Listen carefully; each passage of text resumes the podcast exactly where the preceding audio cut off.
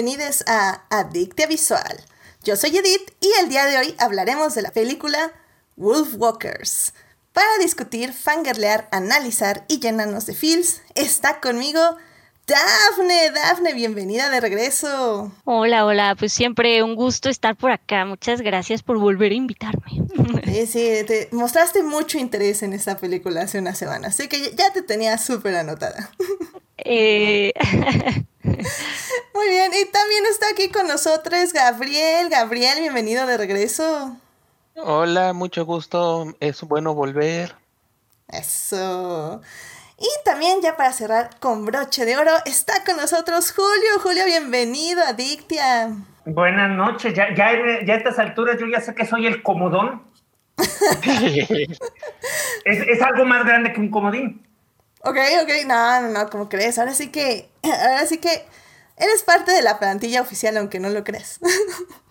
Por sí, porque soy el 14 oficio, 7 necesidades.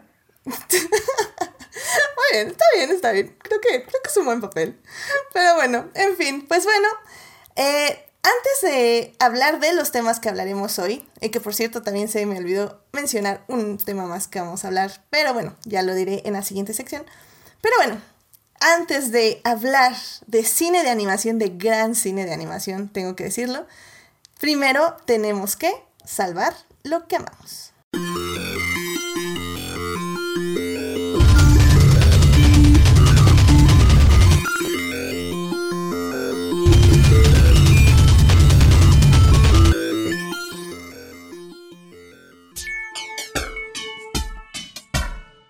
Bien, pues ya estamos aquí para salvar lo que amamos. Así que, Dafne, ¿qué te gustaría compartir con el público? Eh, pues yo, bueno, yo como saben, soy muy fan de los musicales. ¿Qué le voy a hacer? y en 2016 salió una obra de teatro, un musical que se llama, eh, bueno, El baile o The Prom, que escribe Bob Martin y Chad Begelin y apenas pues salió en, en, Netflix la adaptación cinematográfica de este musical y es básicamente la historia de, eh, de estos actores de Broadway que están buscando como cómo mejorar y limpiar un poco su imagen y se enteran de esta historia de que una chavita quería invitar a su novia al, al baile como a la, a la prom y este y pues la escuela cancela el baile porque no pueden tener ese tipo de, de situación, entonces mejor cancelan cancelan el baile. Y entonces estos actores deciden ir y ¿no? Ir, ir, a ayudar. Entonces es bastante divertida, pues es musical. Esto sí es una recomendación para aquellos que aguantan y les gustan los musicales, pues creo que lo pueden disfrutar. Eh, lo dirige Ryan Murphy, que yo sé, yo sé, para muchos puede ser como hay un, ah, no sé, pero eh, de nuevo, es adaptación de un musical, entonces realmente se está basando en algo ya muy establecido. Entonces, bastante, o sea, lo pueden disfrutar. Si, de nuevo, si les gustan los musicales y esta idea que de repente hay gente bailando de la nada y cantando, pues la pueden disfrutar. Con, es con Meryl Streep y Nicole Kidman, este, con Andrew Ronalds, que es un actor, buen actor de, Broadway, y ha salido en varias cosas en televisión. Entonces, la pueden disfrutar, es bastante disfrutable, la verdad.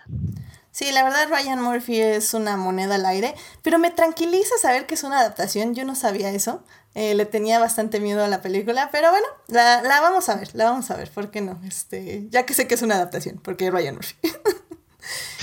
Así que, que voy con tu recomendación. Muchísimas gracias, Daphne. Muy bien, pues Gabriel, ¿a ti qué te gustaría compartir con el público? Bueno, pues hay es algo que no ha salido todavía, pero de que es algo que quiero aprovechar, que va a salir el próximo año y le voy a, espero sacarle provecho.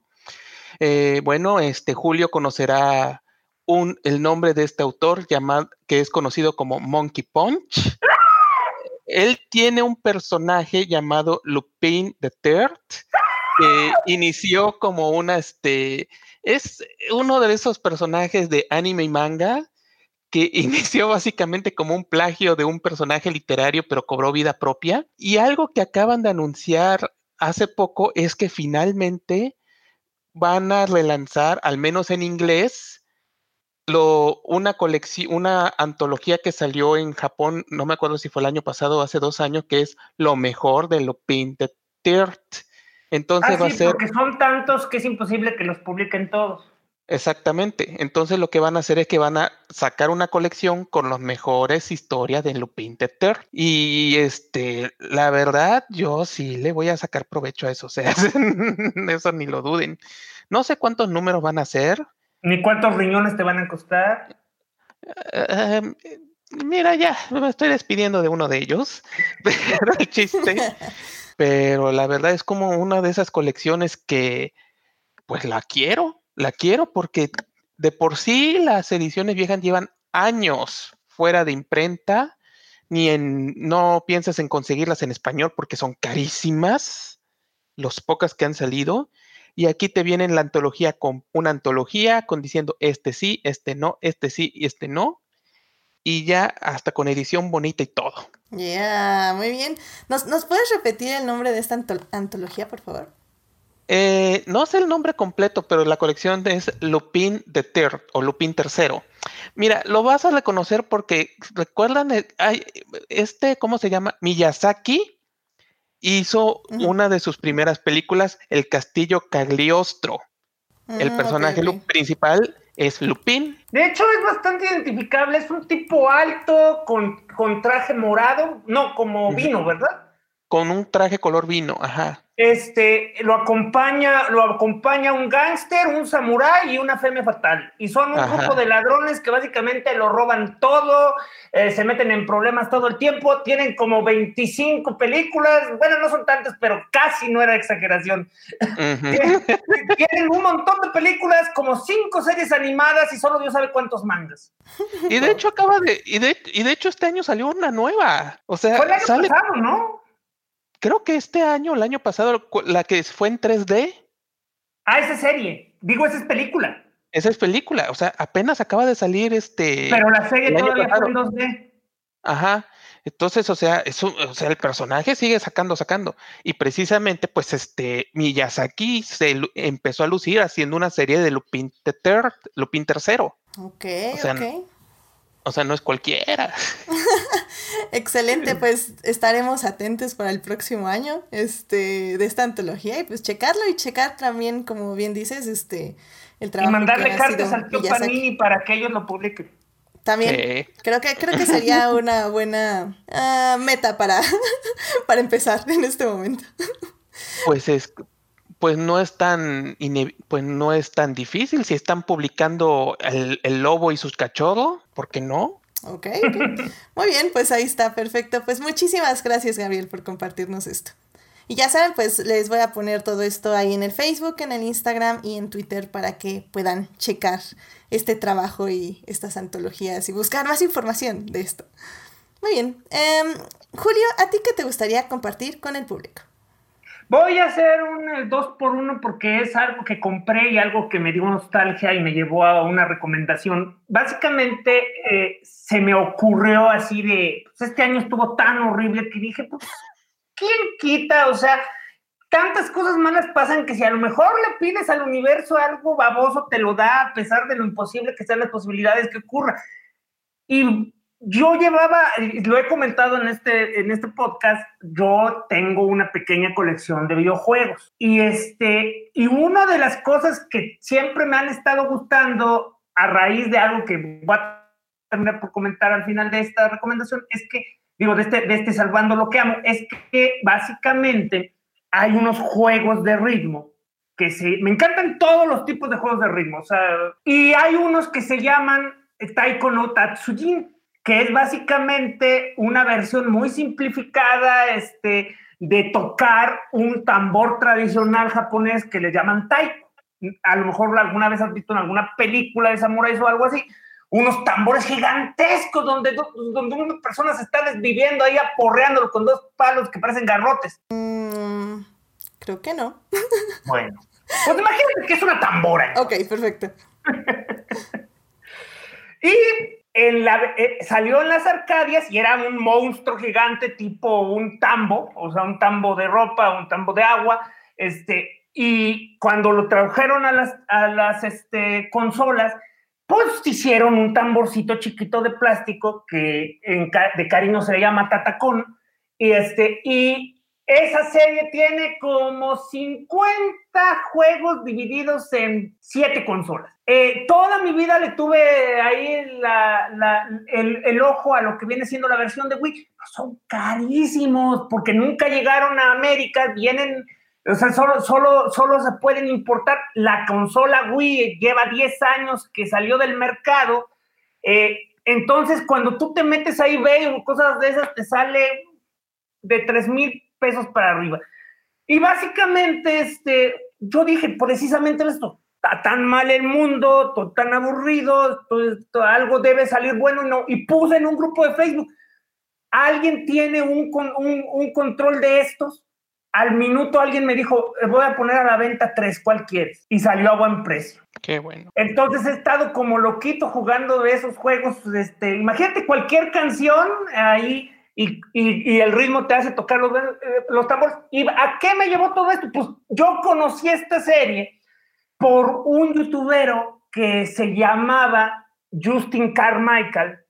Este, tenía el, el, este, el monigot, el monitor, digo, el apodo de Gyu Wario, y él tenía un canal que, que se llamaba You Can Play This, tú puedes jugar esto. Él era un canal que nunca he visto a ninguno, o sea, de todas las personas que dedican a hacer reviews de videojuegos, nunca vi que alguien tomara lo, lo, que él hacía, que era básicamente decirte que podías importar un videojuego japonés y jugarlo sin conocer el idioma. Me encantaba, o sea, me divertía, yo amaba ese canal, lo veía cada semana, cada que, que cada que este que subía algo, ya tiene buen rato que desapareció porque desgraciadamente se suicidó entonces, este, y me recordó, o sea, yo conocí esa serie con él y yo y desde entonces quise siempre tener esos tambores. Y al tener los tambores me dio la nostalgia y me puse a ver de nuevo el review de cuando él me enseñó que era el Taiko no Tatsuyin.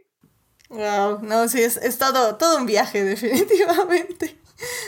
Pues muy bien. Creo que, creo que vale la pena y, creo que esas son las cosas que más valen la pena, ¿no? O sea, las que te llevan al estilo ego de Ratatouille, al pasado, en cierta forma. esto, más, esto, más, bien fue como Tenet, o sea, el futuro vino al pasado y el pasado me llevó al presente. Eso.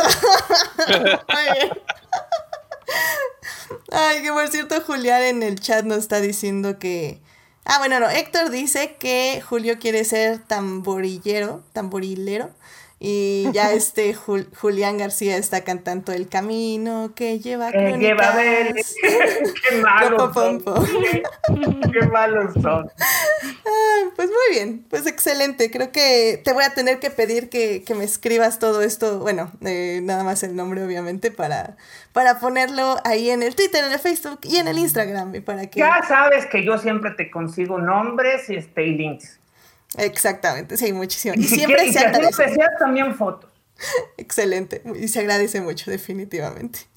Muy bien, pues bueno, pues ya para cerrar este, esta hermosa sección de Salvando lo que amamos, ah, les quería comentar que este 17 de septiembre para quienes sí tienen la valentía de salir a cines, lo cual no lo recomendamos, pero bueno, es una decisión que tiene que tomar cada quien y se respeta mucho. Tú deja que la gente salga con su traje de astronauta. Exacto, yo les voy a decir que salgan este 17 de diciembre con su traje de astronauta y vayan al cine, porque este 17 de septiembre se estrena la película Leona, ya eh, del director Isaac Cherem. Eh, en este podcast no, no tuve, bueno, en otro podcast que tenía antes de este, este, tuve una entrevista que ahora que lo pienso tal vez voy a hablar para pedir la entrevista. Hmm, ok. Cosas que no se tienen que decir al aire. Muy bien. Bueno, el chiste es que... de los derechos? tengo que checar. Yo creo que sí. Sí, no creo que haya problema. Chance les, les subo un especial de entrevista con el director Isaac Cherem, que hace creo que ya un año o dos años grabé esa entrevista con él. De su película de hecho, una sección así para, para ya el, el este, iTunes y esas cosas. ¿Entrevistas? Estaría increíble. Yo creo que sí. Yo creo que sí, definitivamente. Y bueno, pues ¿de qué trata Leona? Leona es la historia de una este, chica que eh, una chica judía que básicamente está entre este dilema, se enamora de una, un hombre que está fuera de su religión y tiene como todo este dilema eh, sobre, pues básicamente lo que quiere, tanto en amor como en la vida, si quiere seguir, perseguir este amor y alejarse de su familia y de todo lo que conoce dentro de su religión, o tiene que dejar ir este amor y quedarse dentro de su familia y de su religión. Eh, es una película extremadamente bella, súper profunda, súper hermosa. Y Isaac Cherem la trabajó junto con la actriz que hace el papel principal, que en este momento se me olvidó su nombre, como siempre, ya saben, aquí, olvidando nombres. Y, y se nota, o sea, se nota que el guion está súper bien trabajado. Isaac es uno de mis directores favoritos, digo, nada más lleva ahorita Leona y yo ya vi, eh, bueno, yo tuve la oportunidad de trabajar en, en Leona y ahorita eh, estoy trabajando en su siguiente proyecto que también me parece impresionante, está muy, muy padre, lo grabó literal en la cuarentena, eh, ahí ya les aviso cuando lo estrene. Pero, pero híjole, si, si pueden ir a verla, la verdad es increíble la peli. Eh, la actriz principal es Nayan González Norvid. Eh, ella le hace el papel de Ariela. Y pues bueno, vayan, vayan a verla. La verdad es que lamentablemente pues ya sabemos que le va a ir mal. O sea, si era una película que muy poca gente iba a ver, ahora la va a ver menos gente. Pero, pero bueno, si tienen la oportunidad y, quieren ver un gran, una gran película cine mexicano, esta es su oportunidad. Se los firmo que no se van a arrepentir. Este, vayan a ver Leona. Ya está en Cine Tonalá y supongo que también va a estar en, en los cines este, de Cinépolis y Cinemex, en algunos elegidos. Así que pues vayan a checarla. Esto es el estreno de Ciudad de México. Eh, yo creo que ya poco a poco va a estar yendo a los otros estados. Y pues ahí les voy diciendo en mi Twitter cuando... Y bueno, sigan a Isaac Cherem en su Twitter. Él también está informando justo todo esto. Así que vayan a ver Leona a los cines este 17 de septiembre. Una gran opción para arriesgar su vida para ir al cine, definitivamente. Y pues bueno, ya igual nada más para cerrar esto. Pues por alguna razón llegamos a los 200 suscriptores en el canal y los tres primeros pensamientos en mi cabeza es ¿por qué? ¿Quién está aquí? Y dos es como, bueno, el segundo pensamiento fue como síndrome del impostor, largo de aquí. Y luego mi tercer pensamiento fue como, bueno, pues si no son boots y son personas que quieren escuchar este canal, eh. pues muchísimas gracias. Este y pues ya. Mira, nada más, nada más para que mejorando idea. Crónicas del Multiverso lleva más de 8 años y solo tenemos 131 suscriptores. O sea, no te minimices. Por eso digo, síndrome del impostor largo de aquí.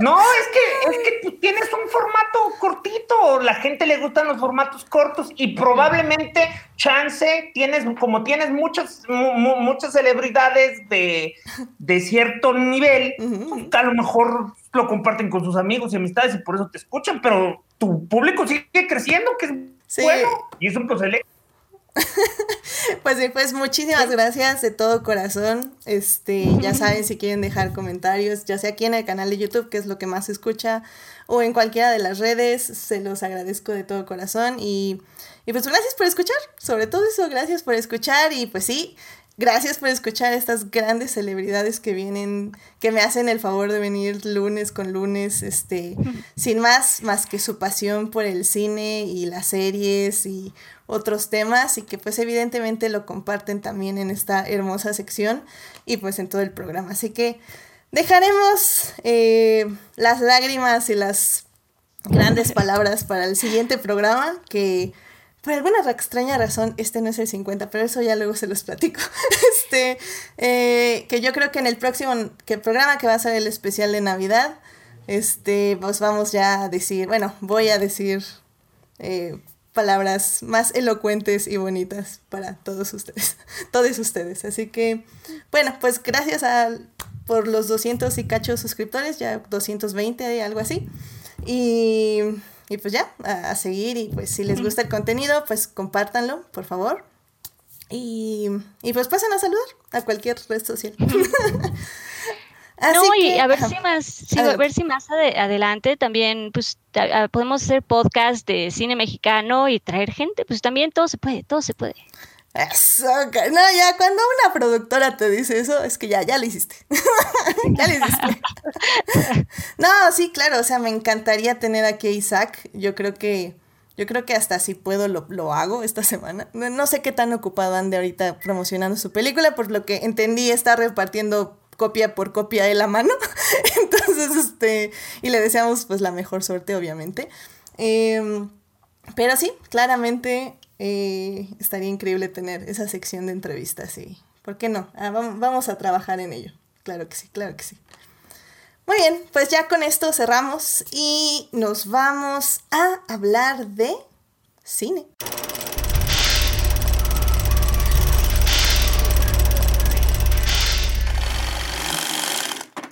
Muy bien, pues ya estamos aquí para hablar de Wolf Walkers, esta película que se estrenó este viernes en Apple TV. Ahí la pueden ver de forma legal. Eh, esta película animada está dirigida por Tom Moore y Ross Stewart y es una producción de Cartoon Saloon y Melusine Productions.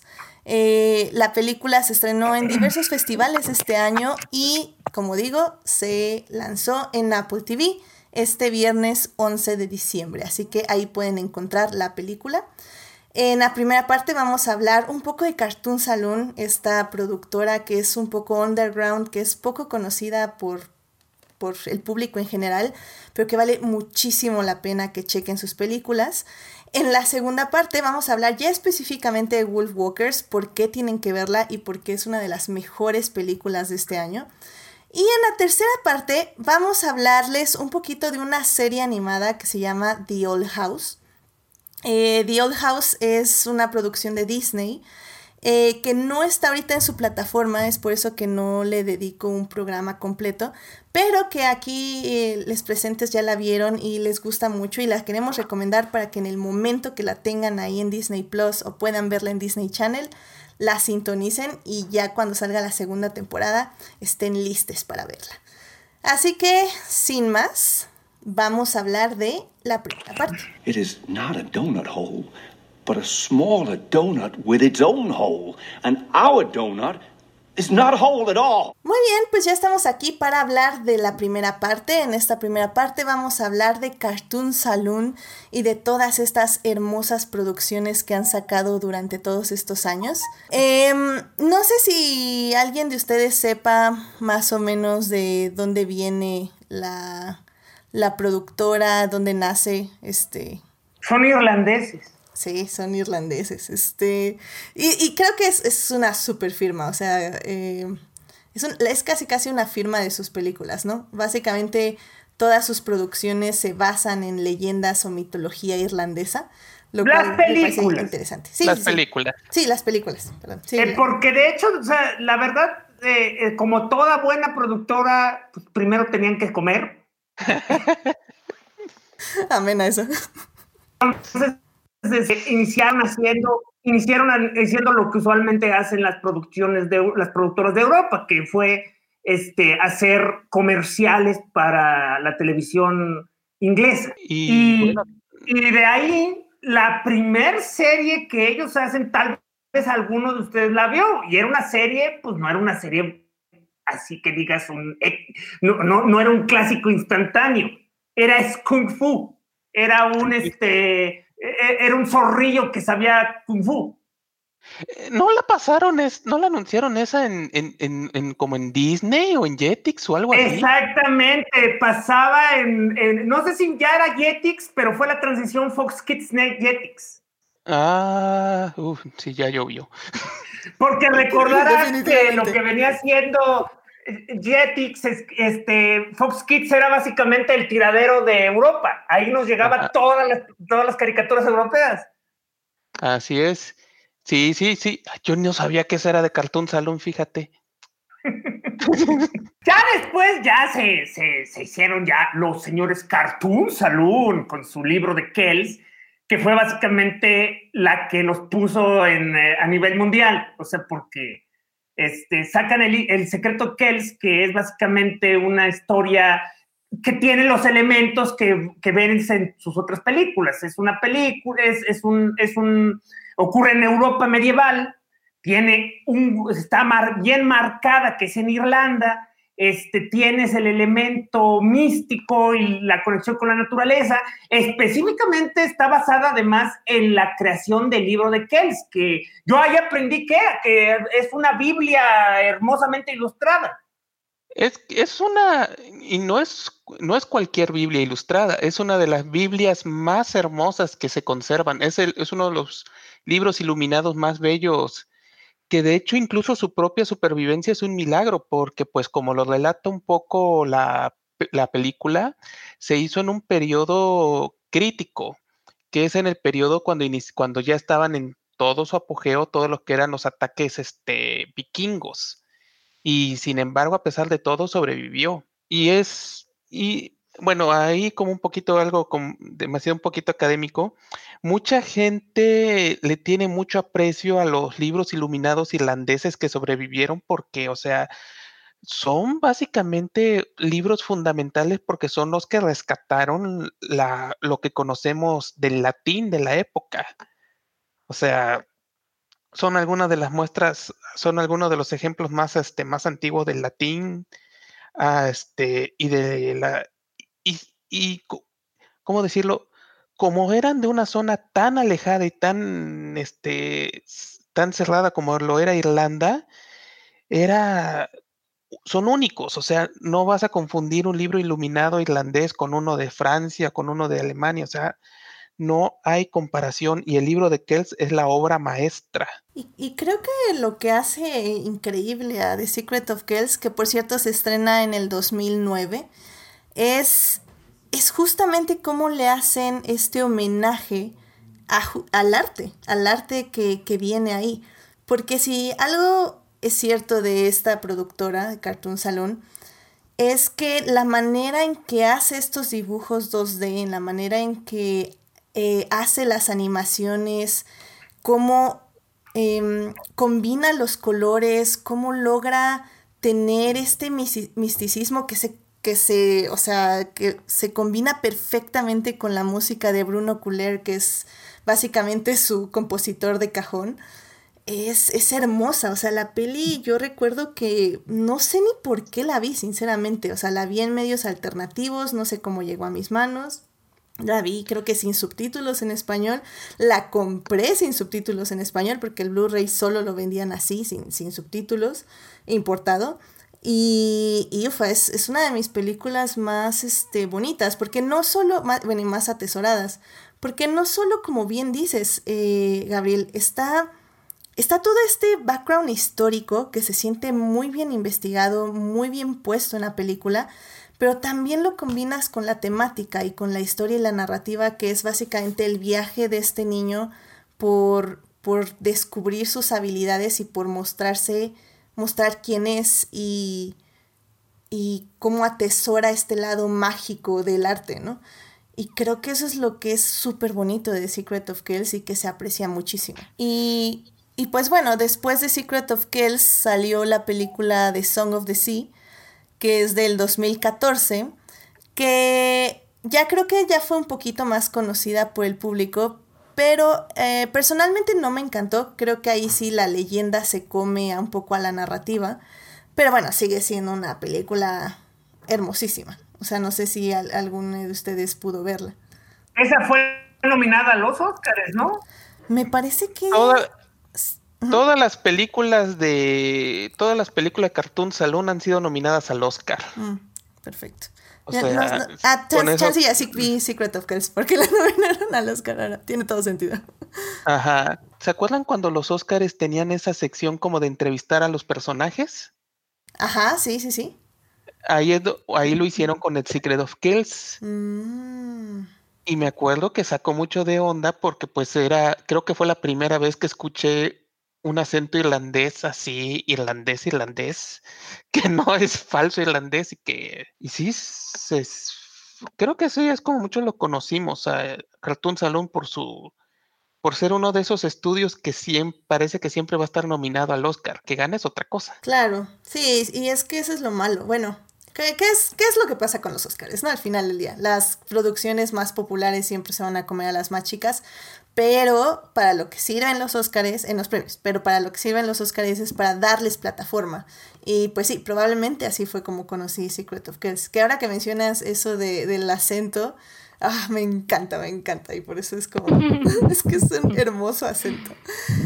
Y, y pues Yo final... no he visto el- la canción de los sueños, la que me falta, este, pero vi el que da el pan. Uy, de Breadwinner. Ah, The Breadwinner, esa es muy, muy linda. Esa es, es del 2017, de hecho la pueden ver en Netflix, esa película está ahí. Y ufa, o sea, ufa, esa, esa sí está fuerte, por decir algo. Es dura. Es durísimo. Muy, muy dura. O sea, o sea, lo único que se necesita es decir la premisa. O sea, es una niña que su papá la secuestra el talibán y se tiene que hacer pasar por hombre para primero alimentar a su familia y segundo buscarlo. Sí, sí. O sea, yo hasta el final de la película estaba esperando lo peor. O sea, ay Dios, me tuvieron así con el corazón de tutum, tutum, tutum. Es que, es que todo lo que. oh, mira, y para, para mi poca fortuna, yo ya había visto una película que se llama Osama. Que ahorita Ah. no me acuerdo exactamente qué año es. Ah, ese es en live action. Es, sí, es este con, con personas reales. Y, y Osama, eh, al contrario de esta, eh, es, pues es lo más crudo de lo crudo. O sea, es la misma trama, casi, casi literalmente. Pero quítale que Yo no tiene que ir a Osama buscar al por esa papá. razón, pero sí esperaba algo crudo con Bruce Wayne. Sí, entonces, y Osama pues termina feo, o sea, termina como, pues, tiene que terminar una historia así. Breadwinner no, eh, pero, pero aún así, o sea, toda la película es una tensión y una tristeza y una angustia terrible. Y, y creo que en sí es la que más se aleja del trabajo de Cartoon Saloon. O sea, no se aleja en el sentido Bueno, la, la clave es que es otro director, de hecho, o sea, es, sí es. o, o sea, Es Nora los, Towey. crea- los creadores del estudio, o sea, los que hicieron los Kells hacen Wolf Wakers, pero Son of the Sea y Britt Weiner tuvo diferentes directores y por eso tienen diferentes historias. Y probablemente la que viene, Mi Padre el Dragón, basada en un libro, también va a ser. De hecho, esta de Breadwinner, la... otro, o- o- otro tono. Sí, Sí. esta de Breadwinner, de hecho, hasta la produjo Angelina Jolie, que luego le gusta estar produciendo cosas bastante interesantes, por cierto. Así que elige muy bien a- sus proyectos. Yo voy a hacer una confesión. Estaba tan estresado con la de Breadwinner que le tuve que poner pausa y tuve que espiar en Wikipedia porque quería saber cómo acababa. Híjole, es que No podía sinceramente- tolerarlo. No Sí. podía tolerarlo. Mira, y, y no te voy a culpar, ¿eh? Hay, hay películas que en serio sí tengo que poner el, el- el perro va a morir, este, porque si muere ya no la quiero seguir viendo. O sea, hay, hay spoilers que son buenos para la salud mental. Estoy, estoy, tengo que decir que ahí sí estoy de acuerdo. Eh, y sobre todo cuando es una película animada, siento yo, como que estamos como, ah, ¿cómo se dice? Am, es que no ¿En es... estrés? No, es como no predeterminados, o sea, es como... eh, Bueno, ya nuestro setting, nuestra mente... ¿Prejuiciados? ¿Cómo? ¿Prejuiciados? Pues no, no es un prejuicio, pero, pero bueno, ya estamos como pensando que es película de animación, final feliz. Y obviamente eso no es cierto, o sea, no tiene que ser necesariamente cierto. Nunca es así. Sí, bueno, no, así, sí. o sea, cuando, solo cuando es Disney, no, solo cuando es Disney. Ajá. Pero a lo que voy es que más bien hay películas que desde que inician usualmente te dicen que van a acabar tristes y esas, esas son las que no las veo, sea animada o con humanos. Claro. Y luego hay otras que te sacan el chingadazo a mitad de la nada y no tenías manera de saberlo. Esas se me hacen las más groseras. Sí. No, y es que muchas veces sí se olvida que al final la animación, eh, pues eso, ¿no? No es un género, es un medio, y sí es, es verdad, eso es muy importante. O sea, no es nada más un género, es simplemente un medio para contar cualquier tipo de historia, ¿no? La animación no es nada más para, pues justo eso, para contar algo feliz o para contarte algo agradable y bonito, ¿no? Sirve para contarte cualquier tipo de historia. Si el medio funciona, puede puedes contar cualquier tipo de, puedes tener cualquier tipo de narrativa y cualquier, contar cualquier tipo de historia. Amén a eso. Y pues sí, o sea, estas son las cuatro producciones que efectivamente cada una ha tenido su nominación al Oscar a mejor este, animación. Y ninguna ha ganado dinero. Y ninguna ha ganado. Creo que les ha ido bien en crítica, evidentemente. Pero sí, o sea, creo que. Ufa, creo que ninguna la vi en el cine. O sea. Todas, todas trabajan a fondo perdido. O sea, básicamente lo que estoy viendo es de que el estudio trabaja por amor y paga las cuentas haciéndole efectos especiales a Disney, BBC y Cartoon Network. O sea, me imagino que cuando ves las series de, esas, de esos canales, eh, debe aparecer ahí fondos, Cartoon Saloon. Este. Eh, eh, este, In Between Animation, Cartoon Saloon. Mira. Pues sí, así, ahora sí que amor al arte, 100%, 100%. Pero bueno, por, que por eso don, don Gabriel ya le está besando los pies a la poderosa manzana, porque, de, porque esta película de la que vamos a hablar es, un, es una que básicamente rescató para exhibir. Exacto, y, y, creo que ahí va a estar, eso es lo interesante, o como bien vimos como Breadwinner, que productores eh, se interesen y también aporten. Y creo que vale muchísimo la pena, o sea, son grandes historias. Eh, lamentablemente, por ejemplo, ahorita estaba viendo Secret of Kells, no la pueden conseguir en ningún lado oficial, más que por medios alternativos o pedirla en Amazon. Créanme, vale muchísimo la pena, cómprenla ya literalmente, no, no lo duden. Nada más simplemente vayan a escuchar el soundtrack, ya sea en, en YouTube o en, en Spotify, no sé si está en Spotify, pero la música de Bruno Culé, ah, o sea, está literalmente en mi playlist música para relajarse. Y es hermosa, es hermosa la música. Eh, Song of the Sea, ahorita no vi si está en algún lugar, pero bueno, Breadwinner sí está en Netflix, pero como ya dijimos, prepárense porque es una peli bastante fuerte. Y bueno, pues ahorita vamos a hablar justo de Wolf Walkers que pueden ver en Apple TV. Pero bueno, Secret of Girls, personalmente, para mí, bueno, no sé si es mi favorita porque esta es muy, muy, muy buena.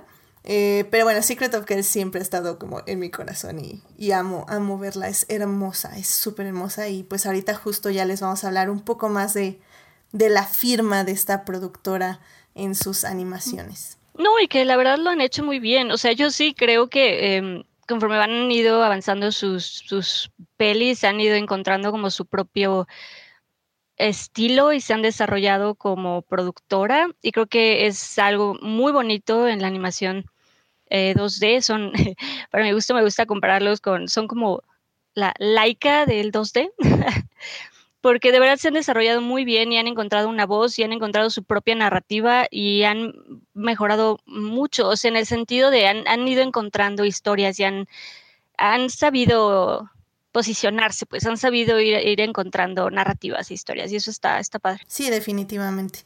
Y por cierto, este Sofía Sánchez, hola Sofía, nos está diciendo que el soundtrack de Secret of Kells sí está en Spotify, así que vayan, no ahora, o, sí, pónganle pausa si están escuchando esto en diferido.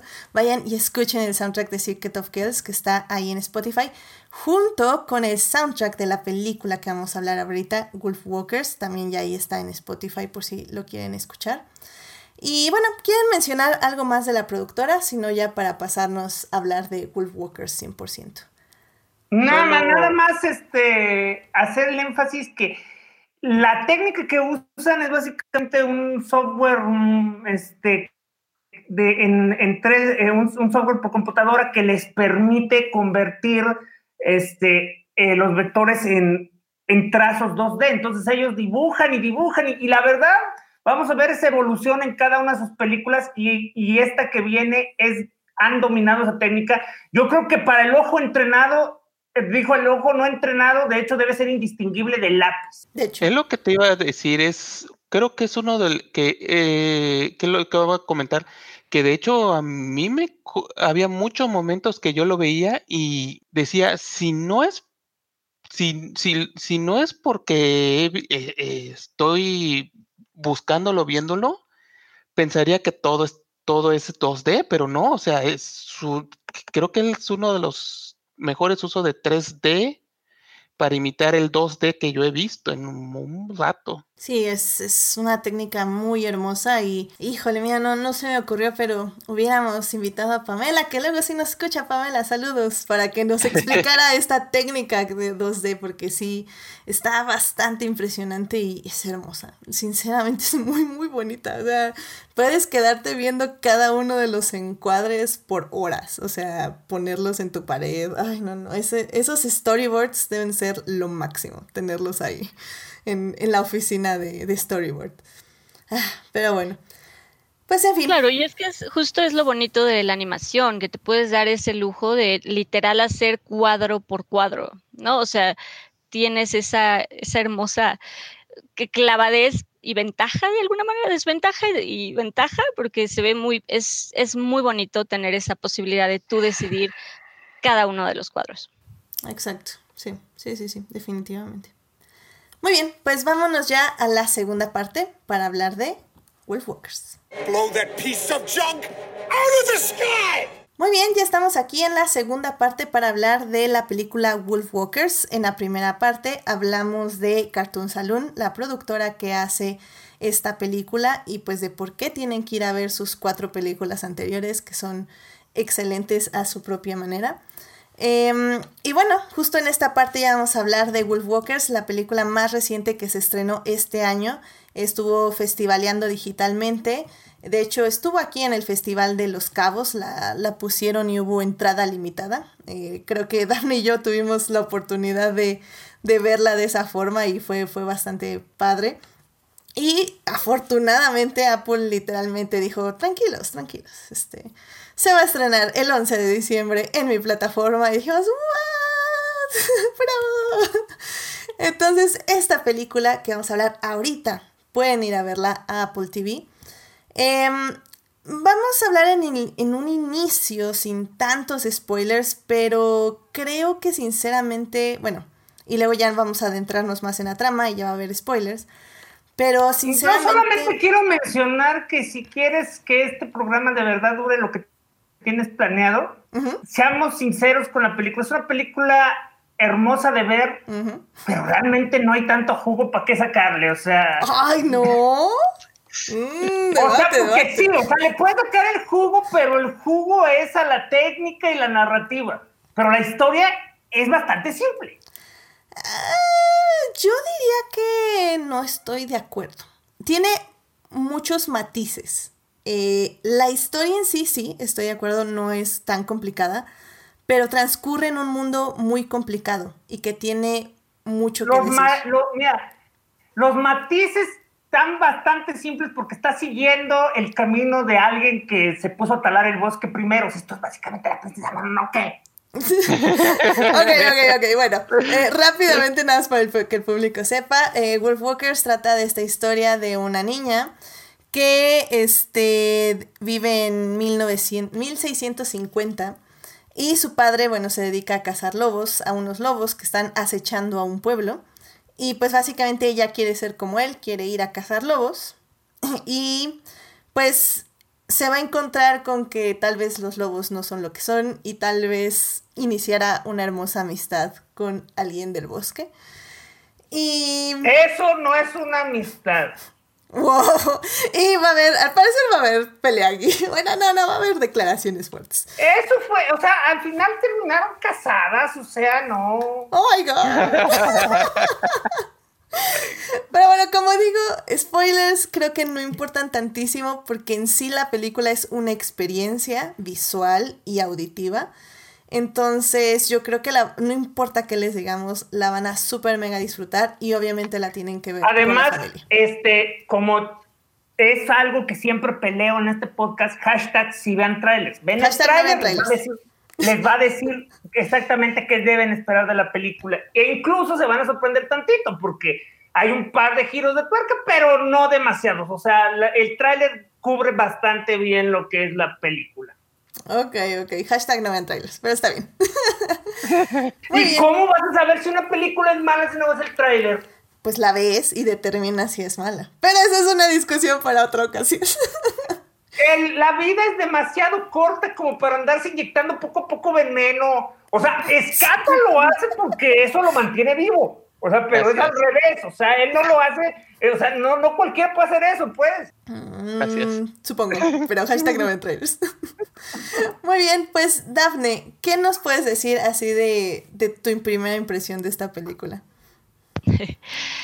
Bueno, pues yo, además, evidentemente de lo que ya se ha mencionado, que sí, visualmente es muy, muy, muy bonita, em, pues creo que es una historia interesante, ya que, pues eso, justamente creo que a lo mejor sí, de una forma como sutil, pero sí eh, trae un contexto, ¿no? Te habla de, al final, pues sí, la colonización de de Irlanda, por los ingleses, un poco de esa, pues de esa situación, de ese contexto, también del cuidado por la naturaleza, del amor por, por los, los animales, incluso, digo, ya si nos queremos ver, sí de incluso la amistad entre estas dos niñas, que bueno, ahí ya habrá debate si era amistad o no, pero bueno, sí al final es esta, esta historia de que creo que sí la, se puede abordar de varios de varias perspectivas, de varios lados.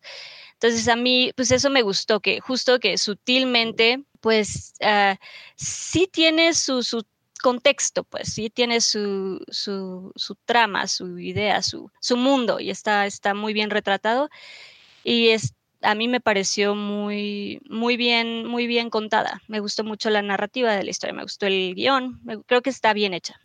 Sí, tú, no sé, Gabriel, tú ¿Tú piensas que esta es ya la película donde Cartoon Saloon ha mostrado todo lo que es capaz? O sea, ¿crees que sea su obra, su mejor obra hasta el momento? No, o sea, me gustaría pensar de que solo es un ejemplo de lo que eh, va a ser a partir de ahora.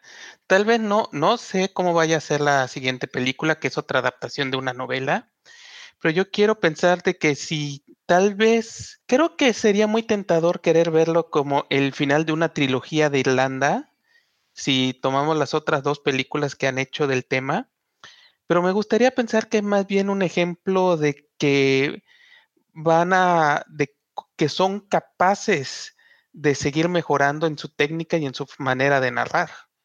O sea, tal vez no necesariamente hacer más historias históricas, pero sí mantenerse acerca de un poco de el folclore o de relatos este, basados en Irlanda o incluso historias donde se aprovecha la forma de ver este, el, sabor tan típico que, este, que, puede ofrecer Irlanda a la cinematografía y al mundo de la animación.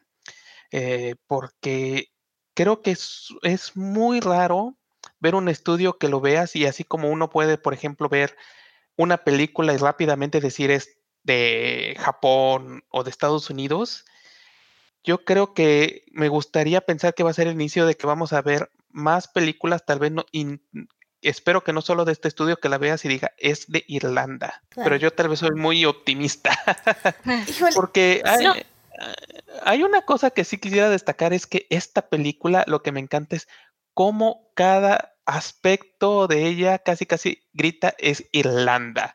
La manera de cómo agarran y cómo molestan a la persona, a la protagonista que es inglesa por ser inglesa. De hecho, resalta mucho los acentos de los niños irlandeses, irlandeses con la pobre este, protagonista Robin por este destaca muy rápido y el desprecio que le tienen a los soldados ingleses y no a cualquier soldado inglés, a Oliver Cromwell todavía. No dicen su nombre, no es para nada Oliver Cromwell, pero es Oliver Cromwell. Pero lo es. sí. Es que nadie más se llamaba Lord Protector, ¿no? Es que es el único Lord Protector de Irlanda. exactamente. No, y además, digo, ahí como, yo creo que también algo bonito de la animación y de las productoras de animaciones que justamente son muy ambiciosas y creo que es un medio que siempre busca renovarse y siempre busca crecer y siempre busca contar algo diferente. Eh, no, por ejemplo, digo, y vuelvo un poco a mi ejemplo previo, ¿no? Por ejemplo, Laika, uno hubiera visto Coraline, es que no sé si es lo mejor que ha sacado y luego sacan Cubo. Entonces, no sé, ¿sabes? Creo que una productora y sobre todo como esta, que se ha visto que, va a crecer y que quiere seguir contando cosas y, y no va, o sea, cambiar su narrativa, ofrecer cosas lindas y ofrecer cosas padres, yo creo que todavía tiene mucho que ofrecer y mucho por crecer y yo creo que sí podemos seguir esperando cosas muy bonitas de esta productora. Un apartado muy rápido. Ya estoy viendo de que están haciendo una serie para Disney Plus. yeah. O sea que ojalá signifique que les vaya a llegar más dinero, más dinero. Mm, sí, es lo que estoy checando. Mira, pues sí. O sea, la verdad es que es eso. O sea, creo que esta Y se va, a llamar, se va a llamar Viking School. Viking School. Viking School. sí, es cierto. Es un gran nombre. De hecho, trabajan para todos. Estoy viendo que tienen del 2020 que no he visto que la hayan estrenado. Este, o sea, se estrenó en Canadá en el agosto. Tienen Dorf Bandago, esas de Nickelodeon. Ay, Dios. O, o sea, eh, es de, esos, es, de esos, es de esos estudios que le entran a todo para poder, este, o sea, son de esos estudios mercenarios que le entran a todo para poder hacer sus obras de arte a gusto. Pues oye, es que la independencia literalmente cuesta. Ay, pero mira, regresemos justo a la peli y es que, híjole, sí. O Yo no quiero robarme lo que dijeron todos ellos porque eh, estoy notando un patrón, no sean cobardes y díganlo. Es la película más hermosa que he hecho hasta ahorita y tienen miedo que ya no puedan ir más adelante de aquí. O sea, técnicamente hablando, es probablemente la más impresionante. O sea, tiene unos juegos de luz, de color, los planos. O sea, me, me, fascinó que en cosas tan sencillas como cruzar el mercado, se, se, ve llena de vida, docenas de personas moviéndose y haciéndose cosas diferentes, mientras el personaje principal solo va dando pasos. Eh, las, canciones las canciones eh, no las voy a mencionar porque yo estoy casi sordo, o sea, no, no me pegan, pero los números musicales tienen unos efectos visuales de, ay Dios, o sea, la, la, cámara gira, los personajes este, se contornean, eh, chocan entre ellos, se fusionan, se separan, o sea, es o sea, es impresionante, visualmente es la cosa más impresionante que he visto en años en 2D. O sea, e, es maravilloso y además, yo sí un, un pero que le veo que, que yo creo que a lo mejor es la razón por la que dicen puede mejorar, es porque yo creo que como historia emotiva tiene, es mejor Britt Weiner y como historia así redonda es mejor el libro de Kells. Entonces, como que a lo mejor el fan diría, ojalá pudieran funcionar las tres cosas, la animación, la, emotividad y, la historia, y tendríamos, un, tendríamos una película aún más perfecta. Pero visualmente, Wolf Walkers es probablemente la mejor en ese aspecto. Por cierto, hay que mencionarlo, el que hizo la animación de la escena que a ti tanto te encantó es este, ¿cómo se llama? Simon Baxter, que de seguro ha trabajado en cosas como Steven Universe y este, el Steven Universe y este, Hora de Aventuras. Ah, pues con razón. Es muy conocido precisamente por su capacidad para animar, de hacer animación de animales. Y una de las escenas más bonitas de Steven Universe, cuando el Steven Universe es separado y se vuelve a reunir, es de él. O sea, es, es un maestro del 2D. Y eh, de hecho, es, por ahí me acuerdo que ahí está, incluso aquí lo tenía en el Twitter, no sé por qué lo cerré, que este, ahí precisamente habla de cómo lo contrataron precisamente para esa escena. O sea, sabían lo que estaban buscando. ¿Qué, escena estamos hablando? Ya vámonos 100% con, con los spoilers. Este, ¿De qué escena estamos La escena de Running, running, running like a wolf. Mm, ok, ok, ok. Sí, sí, sí. Cuando la primera vez que corre Robin, ¿no? Es toda la escena cuando es hay una toda la escena cuando hay una canción. la canción de Aurora. Los, los, los, lobos cantan en la noche, creo que se llama. Sí. Ajá, este, este, y, están corriendo, o sea, o sea, las dos están corriendo, el resto de los de los lobos están corriendo. Ellas, ellas ruedan, ella no, eh, la otra se levanta rápido, ella no. Luego, ya cuando empieza a seguir su rastro, cuando tiene que saltar, cuando empiezan a jugar, o sea, todas esas cosas son o sea, son impresionantes. Yo sé muy poco técnicamente de animación y sé que todas esas cosas son bien difíciles de hacer. Y sé que los desgraciados la hicieron nada más para presumir que lo podían hacer. Aplastamiento, pelo mojado, este... todo, todo, todo, mete todo. Y es que justo eso pasa en la animación. Es por, ¿sabes qué? Lo podemos hacer y vamos a hacerlo. y bueno, nada más para que sepan, este, quienes son fans de Aurora, esta canción Running with the Wolves ella la hizo junto con Bruno Collet y el grupo de Kila, que es quien acompaña en la instrumentación. Y esa la pueden escuchar ahí en, Spotify y es, es, bellísima, es muy muy bonita, muy emotiva y, y bueno, tal vez no es emotiva, pero, pero te imprime como este sentimiento de magia y la energía que ves en, en animación. Ufa, es así, es adrenalina, es así, al corazón, es, ¿cómo se dice? Serotonina. Ah, serotonina. Sí, exactamente. la serotonina te deja este, tranquilo y en paz. Sí, definitivamente era, era justo lo que quería buscar. Y es que sí, tienes, tienes ahí eh, toda la razón. Creo que las escenas más hermosas son todas las que transcurren en el bosque. Em, me gusta, estoy un poco en desacuerdo contigo, Julio, en el aspecto de que creo que si bien Breadwinner, estoy de acuerdo, es narrativamente muy poderosa, y Secret of Kells es muy poderosa en visual, yo sí creo que Wolfwalkers eh, combina ambas cosas perfectamente.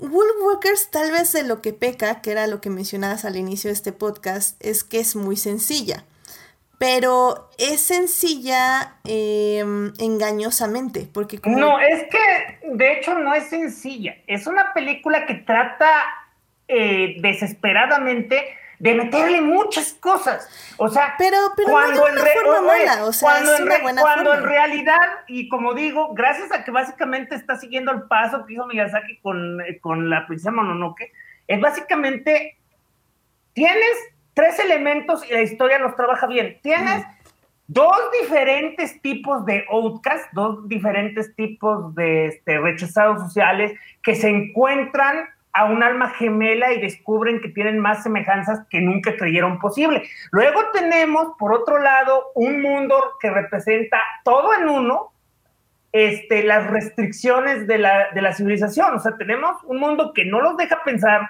no los deja, no, no, no, los deja actuar como quieren y al mismo tiempo está destruyendo el balance de la naturaleza. Cualquier parecido con la realidad es mera coincidencia. Este, y todo además en el moño, porque realmente no lo tocan mucho, y eso es la justificación de todo lo demás todo en un moño de la intolerancia religiosa. O sea, sí, no lo, no lo pude haber dicho mejor. Es que se, me olvida que somos opuestos, que, que tú criticas cuando la amas y yo... Pero sí, sí, es que para mí eso lo hacen muy bien. O sea, todos los temas están ahí. Y es que, como digo, lo hacen muy bien, pero precisamente porque en el fondo es simple. Pero es que, bueno, ok, ok. sí, no, es que sí, sí te entiendo, sí te entiendo, porque es simple, pero parece simple, pero realmente no lo es. O sea, meter todos esos aspectos. Es que yo, de hecho, yo, pienso lo opuesto.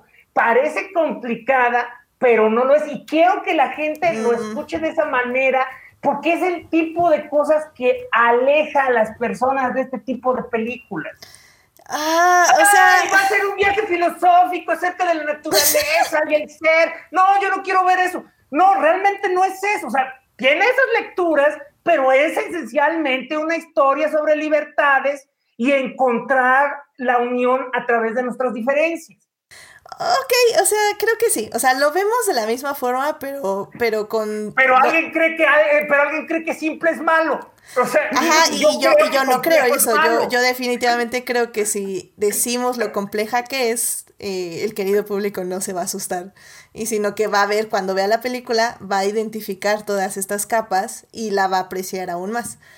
Eh, o sea, sí, te entiendo tu punto. Creo que es dos maneras de ver el cine y efectivamente hay muchas personas que justamente como tú dices, si yo llego y les digo, no, es que es sobre la descolonización, la colonización y el este, el autoritarismo y bla, bla, bla, sí me van a mandar por un tubo, efectivamente, cuando es realmente una película hermosa y, y así. Pero bueno, digamos que el público de Adictia sí quiere que profundice. O sea, la película tiene muchos chistes. Ah, es súper bonita, sí, sí, sí. No, y de hecho en ese aspecto, eh, si nos metemos un poco a la comedia, creo que funciona muy bien la comedia, porque no, no es, no es que busquen hacer comedia con momentos específicos, sino que a veces nada más las situaciones que crean son perfectas para tener momentos de comedia y para, para hacer como reír al público porque son bellos, porque son momentos, momentos bellos, momentos como ingenuos, momentos donde dos personas no se entienden, pero que al mismo tiempo cuando llegan a entender que no se entienden, eh, hacen como esta conexión. O sea, creo que sí, eh, en ese aspecto tiene muchos momentos de comedia que creo que son, ah, son, son muy hermosos y que, y que solo elevan más esta película. Y definitivamente al final hacen un sobrepeso porque yo sí creo que el final de la película es muy, muy, muy emotivo. Es algo que obviamente vemos venir desde millas lejanas. Pero, pero, ay, Sinceramente, yo no veía venir lo del papá. Fue lo único que me dejó. no, sí, no, sí era muy. Sí, era obvio. No, bueno, o sea, era obvio una vez que ya están en las runas. Pero antes de eso no. No, es que, o sea, el, el, el, pecado de. Bueno, no es pecado, es que me, me encanta esa frase, de sin of the. O sea, yo de, hecho, yo de hecho estaba esperando algo más Tarzán. Yo estaba esperando que se muriera. Ay, Dios. No, no, no, no. Es que, es que el punto, o sea, el, el punto de toda la película, el, el, primer problema que vemos es justo la separación de, de padres, madres con sus hijas. Eh, entonces, el final de la película evidentemente tenía que resolver eso. Entonces, para mí por eso era como lo vi desde muy lejos, porque esta no era una película triste, era una película donde justamente teníamos que tener la reunión, tanto de la madre con la hija, las Wolf Walkers, como del padre con la hija. Y el padre con la hija se tenía que unir con ella en su perspectiva de ver al mundo. Vemos a un padre que tiene que dejar ir a su, a su hija con su familia política y luego ya se y luego le dicen que no se tiene que ir, que, puede ser adoptado y entonces ya todos son felices. no, eh, bueno, o sea, sí, pero a, mí me gusta mucho porque justamente ves como mm, esta bifurcación de generaciones donde les hijos piensan diferente a los padres y, y ven otra manera de, de mover el mundo en que, se, en que están y el mundo que les rodea. Y cómo a veces también las generaciones eh, más eh, viejas tienen un poco que dar ese paso y también ver más cerca cómo sus hijos perciben al mundo. Y creo que eso también es lo que me parece muy bonito, porque el padre básicamente lo único que está tratando de hacer es sobrevivir. O sea, sobrevivir con un trabajo, un trabajo que es violento, que es destructivo, pero que al final del día lo hace por amor a su hija. Y que eso es súper hermoso y súper, pues, triste al final del día. Es más, hay una... que básicamente la tiene que tener encerrada porque pues, esa es la ley.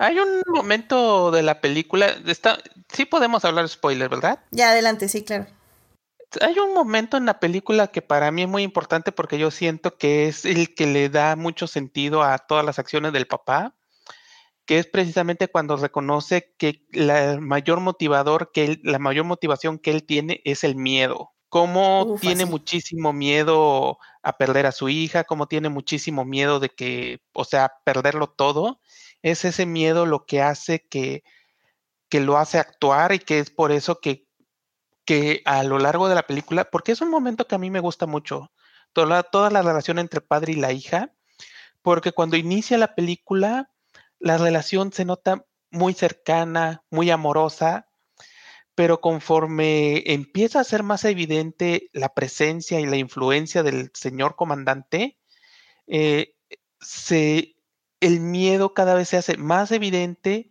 y no solo las relaciones cada vez más separadas, de hecho que a mí me gusta cómo hay varios momentos donde las líneas de los personajes se van rompiendo, se van este, volviendo más irregulares y todo, para reflejar mucho de las acciones así donde hay más tensión o más movimiento, pero como es cada vez más evidente que entre más fuerte es la presencia del señor comandante, te, véanlo como referencia religiosa, referencia del poder, el miedo al, eh, hacia el poder o lo que ustedes quieran, pero conforme la presencia del señor comandante se hace más fuerte y el miedo es más evidente, como las acciones del padre son cada vez más, este, afectan cada vez más a, la, a, Robin, cómo los va separando más y realmente cómo incluso el momento final de la película que motiva todo la parte dramática se va haciendo, este, todo es motivado precisamente por ese miedo. Y, la, y el verdadero momento donde realmente el padre logra reparar la relación con su hija y empieza a llegar a lo que es el final feliz es cuando finalmente vence el miedo, el, cuando realmente se enfrenta al señor comandante. Es que, es que también se puede ver de otra manera, se puede ver que nunca dejó el miedo, simplemente un miedo fue más grande que otro. El, miedo a perder su hija es mayor al miedo de, este, de, perder su vida, perder su estatus, perder su lugar. Y es que también se puede interpretar como un nivel de lealtad, porque hasta el último momento trata de razonar con lo que claramente es un ser irracional. Es que también es esta forma de, como decía yo, de, ver el mundo. O sea, el mundo es esta jerarquía, es esta obediencia. Oliver Cromwell es el patriarcado. Eh, ¿Perdón? sí. O, sea, porque, porque la verdad funciona para todo. O sea, es la autoridad, es la, es la división de géneros, es la religión, es, es el patriarcado. O sea, sí, no, y, al no, final no siempre coinciden, pero cuando lo hacen, usualmente todas las fuerzas se unen como el, el Capitán Planeta para la opresión. Sí, no, porque, y al final del día, eh, la película termina con un matriarcado. Entonces, sí, 100% podemos verlo también desde ese punto de vista. Y como digo, es que el padre eh, este, se entiende y se entiende que le es difícil asimilar que su hija no es como él, se podría decir en esta forma, al final literalmente porque su hija ya es un Wolfwalker, este, y, y tiene que vencer no solo eso, sino como decíamos, la idea del patriarcado, y, y pues sí, sacrificarse por ella, eh, en cierta forma. Que por cierto estuvo bien padre el, la, pelea, me gustó la pelea. Yo no sé por qué tenía la, Yo, sé que ustedes la vieron a venir a 20 kilómetros, pero yo no sé por qué tenía la idea que iban a ser las niñas las que iban a pelear. Es que es que lo que te digo es, está bien bonita porque al final del día, eh, si, vamos, si nos seguimos con esta idea del matriarcado y del poder femenino, bueno, el, sí, el poder femenino narrativo, eh, la mujer se ve como siempre eh, la persona que va a curar y que tiene que dar equilibrio. Entonces al final del día no podían pelear porque la violencia es parte del mundo masculino, del parte del mundo del patriarcado. Entonces ellas lo que tienen que hacer es curar y es lo que hacen, que es primero curando a la madre, al matriarcado, a la madre naturaleza, si lo quieres ver así también. Y, y finalmente la hija cura al padre de cierta forma metafórica también. Entonces funciona también muy bien en ese aspecto. Creo que una de las grandes ventajas que tiene la película de Wolf Walker es que sale en un muy buen momento. O sea, sí, yo estoy de acuerdo con Falange en el sentido de que es Nausicaa. la, influencia de Nausicaa es muy evidente. No Nausicaa, la princesa Mononoke. Ah, sí, perdón, la princesa Mononoke, tienes razón. La, la influencia de Mononoke es muy obvia. Pero eh, una gran ventaja es, uno, Mononoke ya tiene como 20 años. Sí, no más. ya estamos viejos, O sea, Mononoke ya tiene más de 20 años. Este, y la otra cosa es que pues sale en un momento donde su mensaje yo creo que funciona muy bien. O sea, hubiera salido 10 años antes, o no sé cómo sea en el futuro, pero sale en un, siento que sale en un muy buen momento para que el mensaje realmente pegue y se le pueda ver desde varias maneras bastante positivas. Sí, creo que tiene todos los temas que se han tocado ya este último año o estos últimos años. Por cierto, Princesa Mononoke salió en el 97, cumple 23 Ay, años. Dios. Ay, Dios. Wow. eh, Sí, toca, como decíamos, muchos temas, por ejemplo, el tema de la colonización, el tema eh, de la destrucción de la naturaleza, es super ad hoc, el tema de las peleas generacionales de las visiones del mundo, también super ad hoc, este, el tema del resurgimiento del poder de la feminidad o del poder femenino narrativo, también funciona súper bien. Em, esta idea del... Ah, se puede decir feminismo interseccional, también está ahí. Y pues obviamente tiene, maneja esta idea de, del espíritu, ¿no? Que tenemos con la naturaleza y la conexión. Y que es pues súper padre.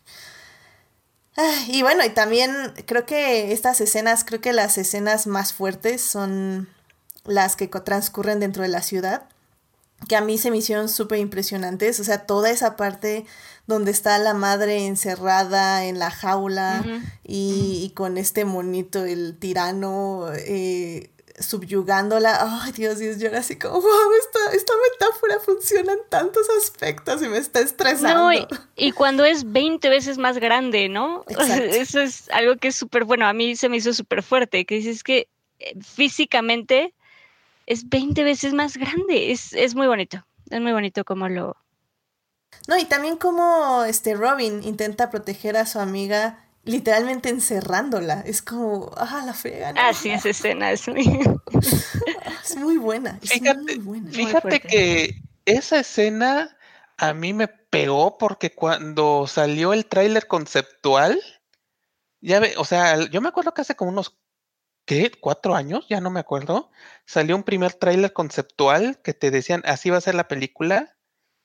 Y cuando sale esa escena de, de Mep rompiendo la jaula, toda así bien contenta, eh, como si estuvieran jugando, y nada que ver, es, una escena muy poderosa. Hashtag no Por esa razón. No, y todo ese momento, bueno, a mí todo, justo todo ese momento, todo ese digamos, toda, cuando me se, se encabrona y saca todo, creo que toda esa escena donde ya no guarda nada y es muy fuerte, o sea, todo ese momento a mí me, me, me pareció muy, muy, muy, muy bien hecho. Sí, la, la rabia contenida, ¿no? Y, y, creo que, bueno, esa también es una, que ya lo, lo mencionó ahorita Gabriel, es una parte también muy importante del desarrollo del padre, que va a pagar frutos al final de la película porque aquí el padre se subyuga ante el poder del patriarcado. Ya me encanta esa metáfora, la voy a usar ya el resto de, este programa. Este, se subyuga al patriarcado y acepta la jerarquía que se le impone, a pesar de que su hija literalmente le está rogando que no haga lo que está haciendo.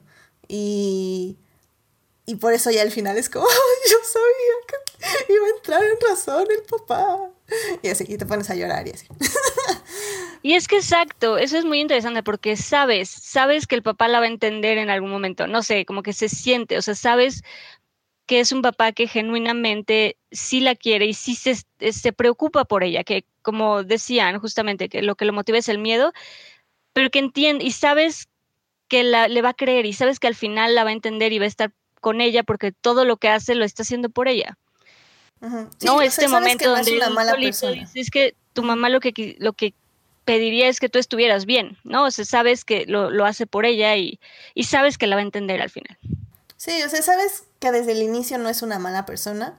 Eh, y como bien dijo Gabriel, este va cambiando por la situación, del contexto, no tanto porque su naturaleza eh, la naturaleza del personaje como padre sea así, o sea, sino las circunstancias lo están haciendo eh, reaccionar de esas formas. Pero es que realmente no cambia, o sea, desde un no, comienzo no, no, no cambia.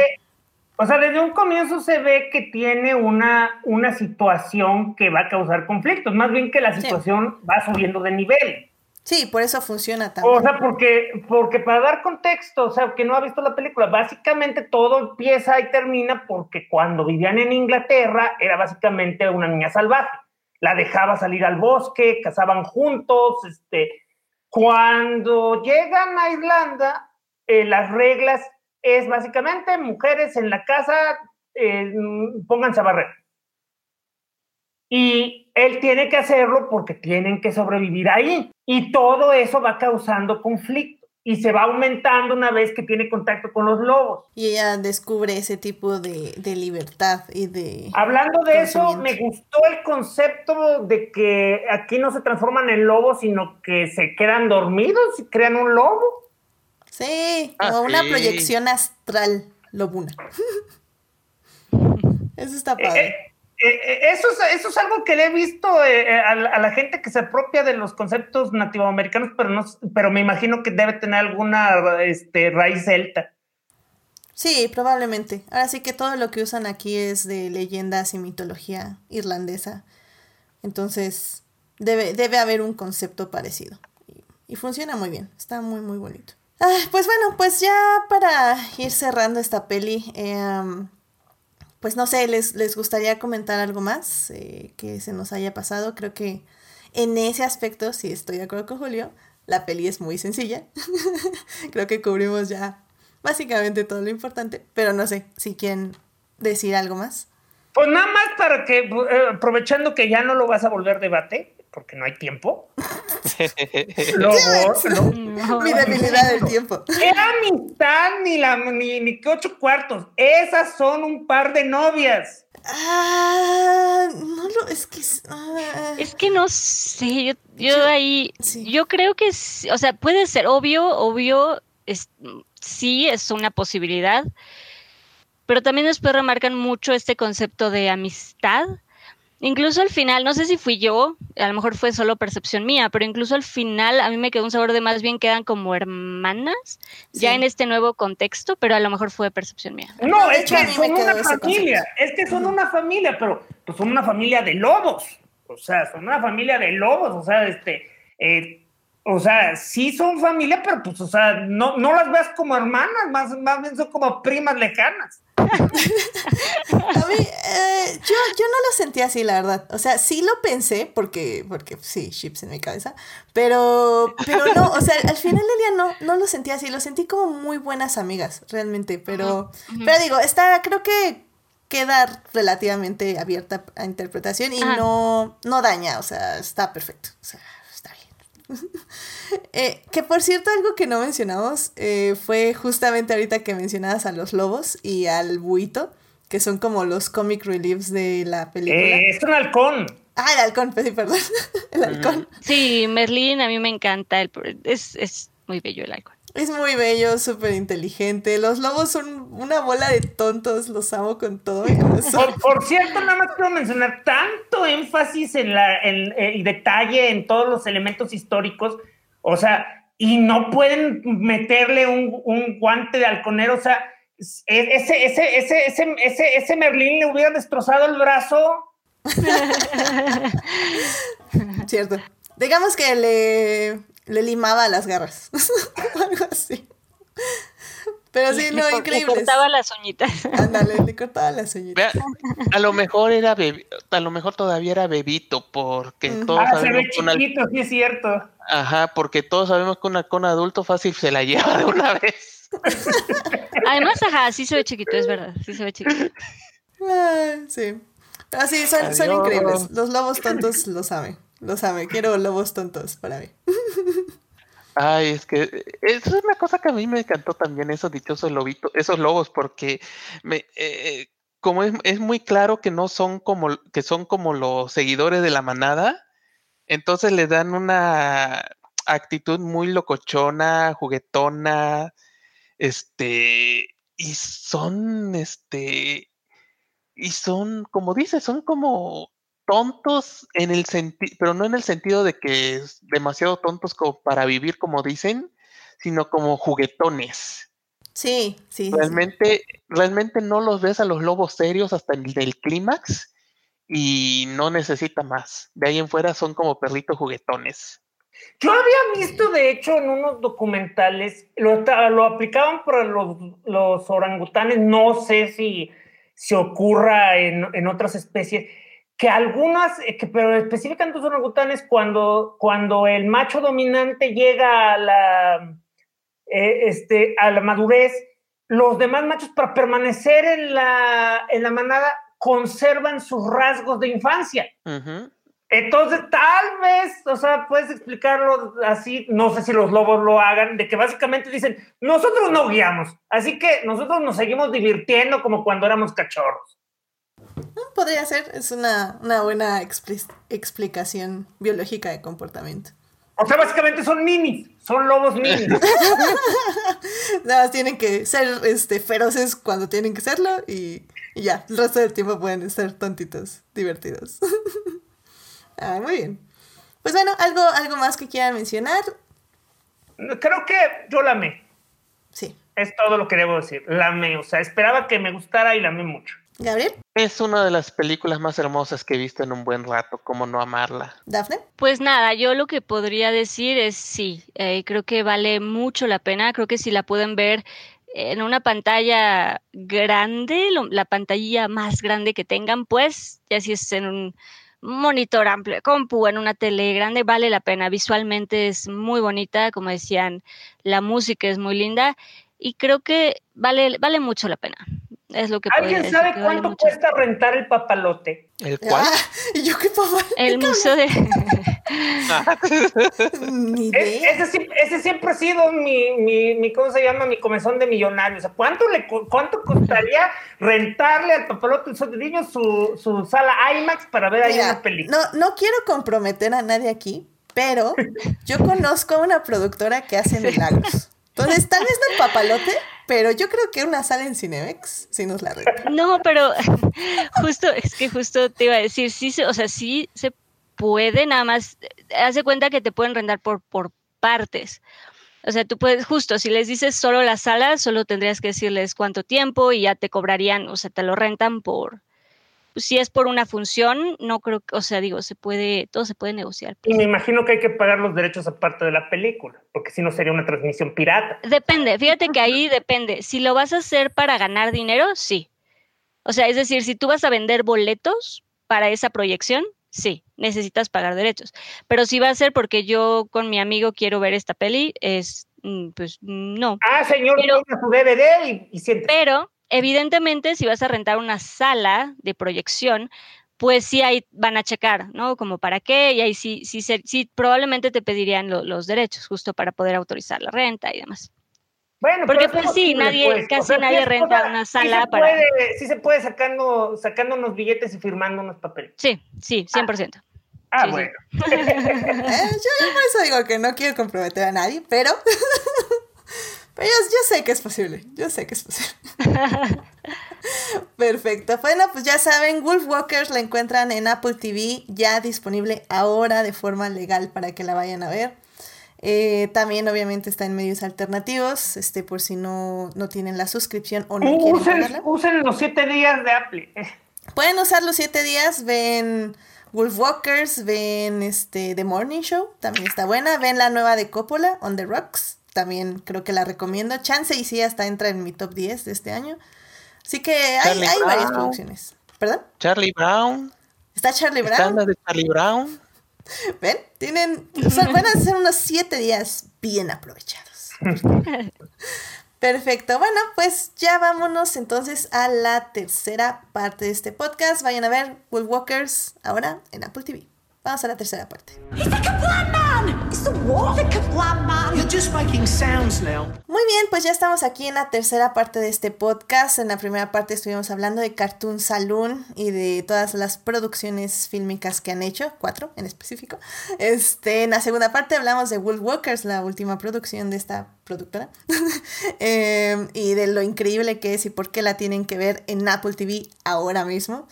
Y bueno, en esta tercera parte vamos a hablar de una serie de Disney que curiosamente y tristemente no está en Disney Plus, pero que esperamos que próximamente ya la traigan y pongan la primera temporada completa, que es The Old House. Esta serie se estrenó, me parece ser que el 10 de enero justo de este año. Eh, fue creada por Dana Terrance. Y pues este trata de una chica llamada Luz. Sí, este que y yo, "Ah, es que ya saben nombre, soy horrible. Sí, es luz no se da. Luz Nocida, efectivamente, que eh, básicamente ya la, la tenían como una persona muy rara en el colegio, entonces la iban a mandar a un lugar donde estuviera dentro de la caja, literalmente, para que ya se pusiera. La, manda- la mandaron a un la mandaron a un campamento de reeducación, pero ¿cómo, cómo le dicen al a- ah, la mandaron a una terapia de conversión? Literalmente, una Sí, terapia. literalmente. Y es que al final, ah, bueno, ya no podemos decir nada. En fin, siga. Pues, bueno, es que, o sea, la verdad ya me sé un poco el final, pero está bien. A ver, bueno, primero hablemos sin spoilers. Eh, Y bueno, el chiste es que de repente se encuentra eh, un búho, se lleva su, eh, su libro, entonces lo tiene que perseguir y entra a un mundo donde... No, no, no, pero nomás que quede claro, ella tiró el libro a la basura, ya estaba cierto. en la basura. Sí, porque ya iba a su terapia de conversión. Y, y bueno, el chiste es que persigue el libro y entra a un mundo donde básicamente hay magia, hay brujas, hay monstruos, hay demonios, pero pues básic, pero pues es, es así increíble porque es todo raro y a ella le encanta y se queda con eh, la persona que encuentra en ese momen- momento que es Eda, eh, que es una bruja que básicamente va en contra de todo el sistema y que la persigue, de hecho el sistema es una fugitiva. Eh, y le pide que le enseñe magia. Y bueno, de eso va el inicio de la serie.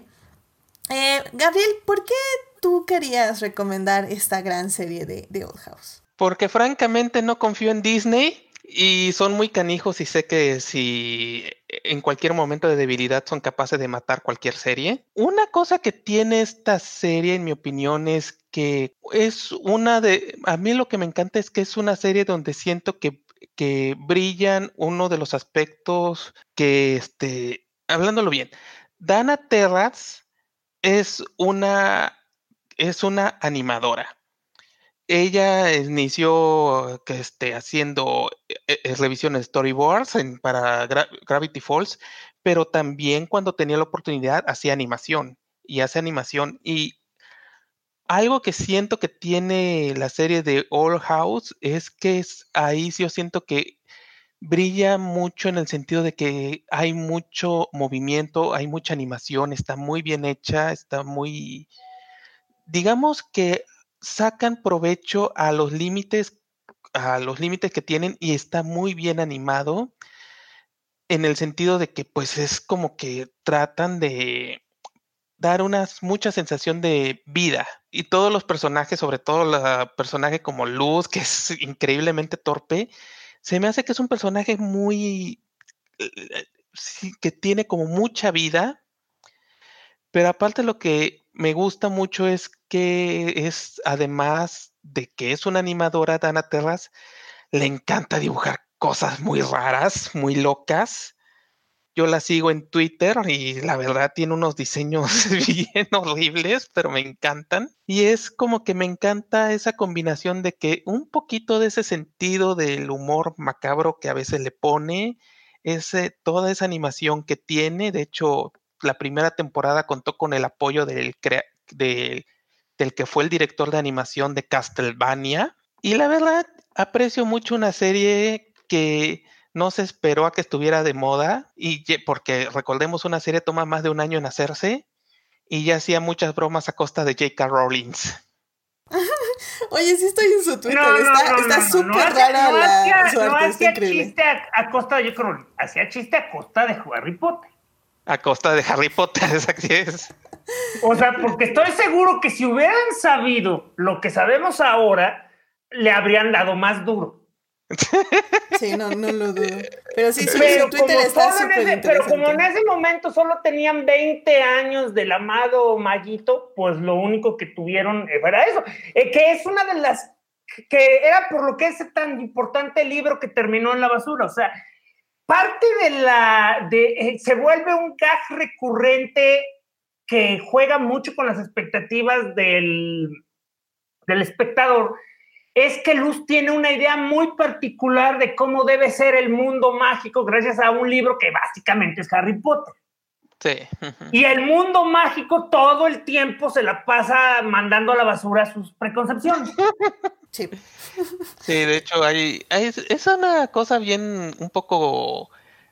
eh, la gran ironía de la serie es que conforme va pasando el tiempo, el personaje de Luz va madurando y viendo lo que iba, pensaría que sería su mundo de fantasía, porque básicamente el mundo de fantasía, básicamente ella tiene una visión ah, muy romántica y toda la cosa y le recuerda, nope, así no funciona. Este, hay de hecho unos, de hecho, hay unos eh, eh, a mí lo que me gustó, por ejemplo, del segundo episodio es un momento donde básicamente agarra y le dicen, mira, si tú esperas a que se cumplan tus sueños, que se cumpla así la idea de que un destino o algo por el estilo, te vas a morir esperando.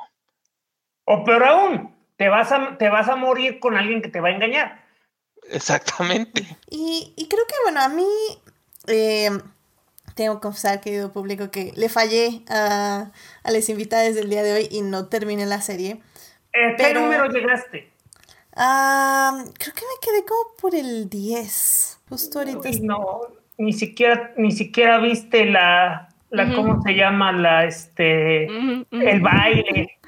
Ah, no- sí, mira, Tumblr sí ya me spoileó y la verdad es que oí cuando tú y Gabriel lo discutieron en The Old House, entonces sé por dónde va la cosa. No sabía que era Ah, un. Enemies to Lovers, lo cual fue como, oh my god, es un Enemies to Lovers. Ya, y eso me emocionó mucho. Pero creo que a mí, y lo, lo digo como por experiencia para el público que no acostumbra a ver este tipo de series animadas, eh, ténganles un poquito de paciencia, porque a veces siento que queremos que las cosas eh, avancen muy rápido y sentimos que son como muy tontas al inicio, pero en serio va, eh, la serie va creciendo muy bien y va desarrollando muy bien a sus personajes. Creo que es algo que a mí me pasó, por ejemplo, con Shira, que los primeros episodios tal vez no me atrapaban tanto, pero conforme avanzó la serie fue así como, ah, ok, o sea, ya me presentaste estos detalles eh, que parecerían tontos de los personajes, pero que realmente tienen una caracterización, una profundidad y una, un contexto de su entorno y de su forma de ser, y poco a poco los vas a ir desarrollando. Yo creo que ya por el tercer, cuarto capítulo, ya nos vamos adentrando bien a quiénes son los personajes y cuáles van a ser los retos que van a enfrentar en este mundo. De y hecho, sí no, porque eso mucho. es una de las cosas que me gusta porque la serie va básicamente moviéndole el tapete cada cuatro o cinco episodios a luz. O sea, crees que ya sabes dónde está y vuelve a cambiar. O sea, una cosa, por ejemplo, que, que yo, me- que logró engañarme muy bien es que yo creía que no iba a entrar a la escuela. Porque eso era básicamente lo que, lo que, lo que, pre- lo que presentaba Eda, que Eda es, es su mentora, la, la bruja.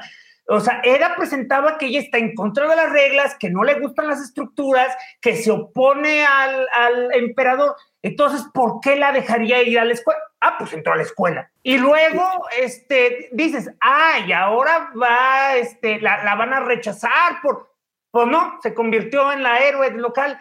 Y así, o sea, lo que crees que no ocurre, ocurre, y lo que no, o sea, logras siempre mantenerte eh, eh, en puntillas, eh, porque además logra también hacer un balance espectacular entre lo creepy y lo emotivo. Porque Ujú. cuando quiere la serie, de repente te recuerda que es básicamente un mundo horrible. O sea, pero le vuelven Sí, sí. lo horrible, a lo horrible lo vuelven bonito.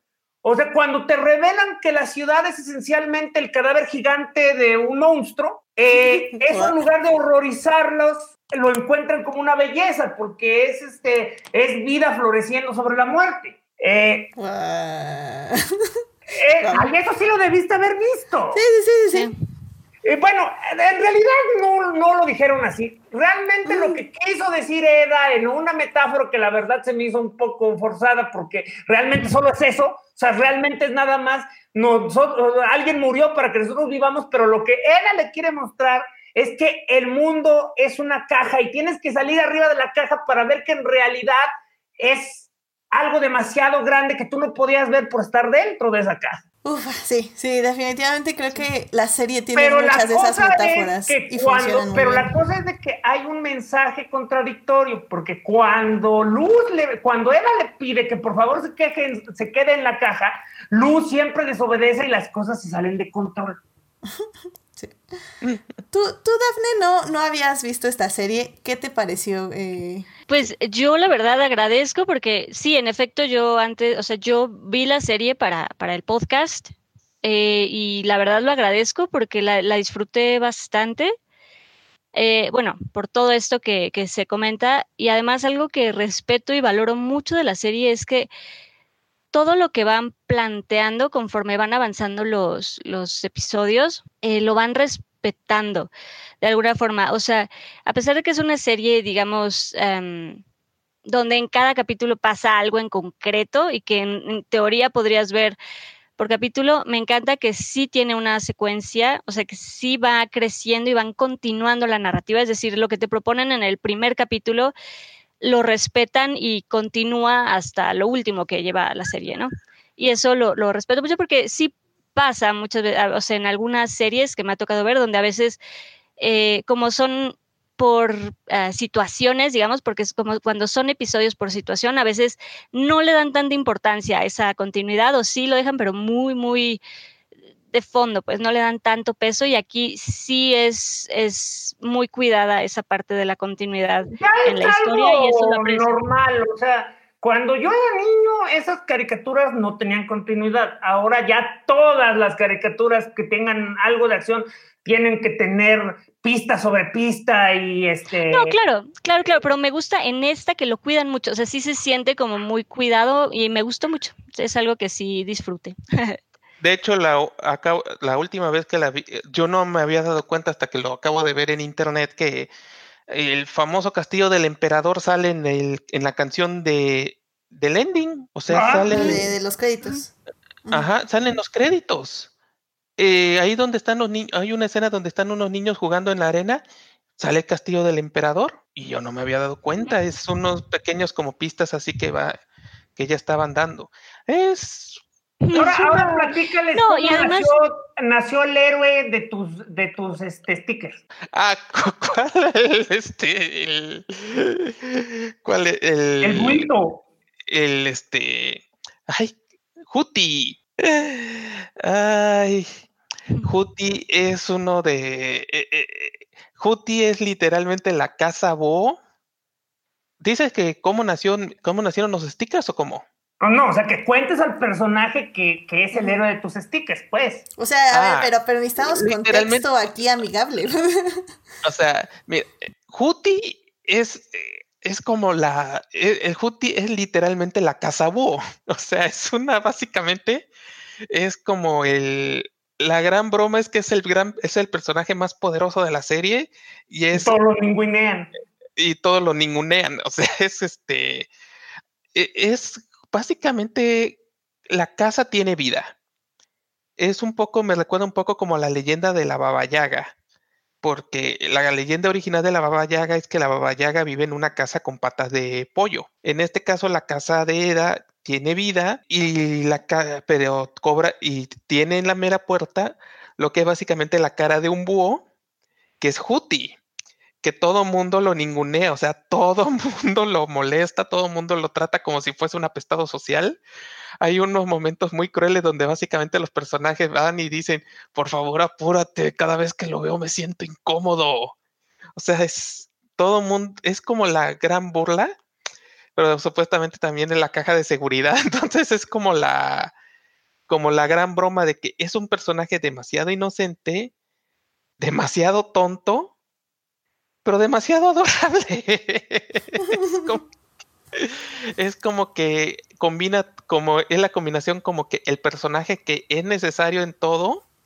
De hecho, no me sorprendería que, porque es la broma, es, es como una broma muy constante que hace la creadora Dana, de que Juti es el personaje más poderoso de la serie, pero este, no me Pero tiene, sorprendería. pero, pero tiene problemas sociales, o sea, entonces básicamente le importa más hablar con la gente y que lo pelen que apoderarse del mundo. Ajá, que es básicamente, es, no es, no es cerebro, es básicamente, eh, hágame caso, platiquemos, la, la, la, la, la, la, la, la, que hasta lo ponen hablando con mosquitas y toda la cosa, la, la, la, la, la, es así que es demasiado adorable y la verdad, por eso, la verdad me recuerda mucho a Falange, por eso lo tengo en stickers. Muy bien, Por eso lo quería comentar. O sea, porque además, como, como pudieron haber eh, interpretado por las palabras de, de Edith, hay algunos stickers que dicen muchas palabrotas, pero, pero el que más le recuerda a mí es el que dice, hablemos ahora sobre eso. Es que es una de las, Ah, Es que es un, eh, un- Ah, sí. no quiero especificarlo porque todavía no lo has visto, pero conforme va pasando el tiempo, Juti como que una de las grandes bromas es él que habla, habla, habla, habla, habla, habla, habla, y todo el mundo se vuelve loco porque Juti habla y no puede parar de hablar. Es, la verdad es un pinche personaje que a mí me encanta porque es tan inocente, pero es tan inocente que es molesto. Basta de hablar sobre mí. Daphne, ¿ibas a mencionar algo? Este, no, justo eso, que además eso tiene, que los personajes son como que todos tienen, con todos puedes empatizar, todos tienen su lado adorable y su lado raro y su lado, o sea, desde eh, King, ¿no? Desde, bueno, el, el rey y desde Edeline y Luz, o sea, todos, de verdad, todos son adorables y todos tienen lo suyo y son grandes personajes, la verdad es que sí, son muy buenos personajes. Y bueno, obvio Amity, que al final se vuelve, bueno, en fin, pero es, es- tiene muy buen trabajo de personajes. Ah, Enemies to lovers. Bueno, este. Sí, no, y además eso, que se me hizo muy, digo, si lo puedo comentar rápidamente, se Sí, me hizo, ¿verdad? o sea, a mí, yo, que de nuevo, yo no, no sabía nada, o sea, sí entré a la serie sin haber visto, ni leído, ni, ni haber, o sea, la, vi directamente sin haber investigado o leído previo como críticas, ni nada, la vi sin saber nada de la serie. Y la disfruté bastante y te digo, me, me sorprendió, pues justo en, en este capítulo de, del baile, eh, no me lo esperaba y fue, pues no sé, me, me agradó que fuera algo ya no solo insinuado, ¿no? Que sí te lo reafirman y sí te dicen, no, sí. Entonces está, no sé, la, la verdad es que sí la disfruté bastante. Ay, es que. No, no sé, no, no. Bueno, obvio, pues no les puedo decir spoilers porque pues yo todavía no la acabo, pero. Pero sé que, que el internet se volvió loco, porque el internet. y así que. Y, Y me es que gusta, es me gusta por dónde van estas series. Inclusiva, o sea, tiene varios personajes este, LGBT, pero también algo que destacó desde el comienzo es que la protagonista es dominicana, descendencia también. dominicana, que es algo que, que, que, que ahora sí que estaba obligada a ser moralmente la creadora porque la basó en su compañera de cuarto en la universidad. Y ella le, la- y le hizo prometerle que, que si iba a usar un personaje basado en ella, se tenía que llamar como ella. de hecho, ella trabaja en la serie. De hecho, la serie tiene muchos, o sea, también tiene a, ¿cómo se llama? El hermano ¿se acu- de Steven Universe. El, el hermano de Rebecca Sugar trabaja en este en el Old House, es el que hace todos los fondos. Y la esposa de Rebecca Sugar trabaja ahí. También trabaja, no, la esposa de la Ah, no, no, creadora no de de, Stevenson, ¿verdad? Ajá, de, sí, de Noel Stevenson. De Noel Stevenson. ¿A poco Ya, ya estoy confundiendo mis, ya estoy confundiendo a mis creadoras. Mira, no sabía que ella trabajaba aquí. Qué padre. Sí, es este. Ay, la verdad no sé si todavía trabaja porque ya ven que el, el- el gran problema de la animación es que toma demasiado tiempo, Ujú. Entonces no los pueden tener a todos los equipos amarrados por años. Sí, de un, pro- de, un, de un proyecto a otro siempre pueden estar cambiando. O sea, para cuando salga la segunda temporada, probablemente la mitad ya va a estar trabajando en otras cosas. Sí, Ajá, sí, sí. es lo malo. Sí, sí, y, y se entiende porque, y es un poco lo triste, porque si no, si no, como no tienes ya tres temporadas eh, autorizadas, pues eh, definitivamente pues el equipo tiene que estar encontrando otros trabajos, no pueden estar esperando a ver si la autorizan o no. Y pues la animación, como sabemos, tampoco es un trabajo así que pague millones, así que pues sí, se entiende perfectamente porque los equipos tienen que ir rotando, excepto la showrunner, claramente, pero todos los demás tienen que estar buscando trabajo. Luego, luego los corren también. Ahí es donde Sí. sabes que las cosas están mal. También. Sí, Sí. sí, sí. Pues bueno, este... Entonces, la promesa para el público es que cuando salga en Disney, la verás completita. No, la voy a, la voy a terminar antes de que salga en Disney. O sea, literalmente me estaba echando como cuatro episodios por día. Eh, Ah, va rápido. Sí, voy, voy rápido. Pero la promesa con el público es que ya que esté en Disney y ojalá que ya también sacan la segunda temporada, pues obviamente pues vamos a hablar ya un programa más extenso de la serie. ¿Por qué no? Porque tiene, tiene muchos detalles. O sea, al final del día creo que es un poco como el caso de, de Wolf Walkers, que la, mantuvimos la trama simple, pero definitivamente hay muchas cosas de justo de... No, es que a diferencia de World Walkers, aquí sí hay que cargar con spoilers y nos matarías. No les gustaría. Incluso, si nada. los, cono- incluso si los conoces, hay demasiadas cosas demasiado específicas que para tu perspectiva de la vida te arruinarían la serie. Así que Sí. Es que, por ejemplo, no podemos hablar bien del emperador, de todo lo de la maldición, o no sea, podemos hablar, sí, no, no, no. ajá, o sea, como que todo lo que realmente, cuando empieza a cerrar todo y ya empieza a cobrar sentido todo lo que estaban mencionando al principio de la serie, entonces como que yo sé que no hay, que hay eh, grupos que donde spoilers malos, entonces es mejor no abusar. Sí, y miren, o sea, ok, ok, sí, mi política de spoilers es un poco estricta, pero este, digamos que esta tercera parte es como una muy buena introducción para que busquen The Old House. En cuanto esté en Disney, les aviso inmediatamente por las redes para que vayan y la vean. Y, y sí, como digo, no vi toda la temporada, pero los episodios que vi sí entiendo por qué dicen lo que están diciendo ahorita de, cómo se van desarrollando las cosas, porque como bien dijo Dafne, hay muchos detalles que sí se van profundizando mientras avanzan los episodios y creo que valen la pena explorar. Entonces, pongamos un post-it de All House pendiente programa especial para analizarla más a fondo y pues esperemos ya pronto la segunda temporada, porque también eh, lo que estaba viendo es que esta primera temporada, o sea, fue larga, o sea, estuvo, bueno, larga en el aspecto de que fueron 19 episodios, pero larga también en su estreno de que básicamente se estrenó en enero y terminó en agosto, o sea, sí, fue un ratito de, de serie, supongo que la dividieron en dos partes, ¿no? Para Sí, estrenarla. es que Pues lo Lo- que pasa es que hoy en día ya, eh, de hecho, es una de las cosas que le da ganchos al hígado a, a. O sea, eh, ya ahorita las producen y luego ahí las tienen como debajo del colchón.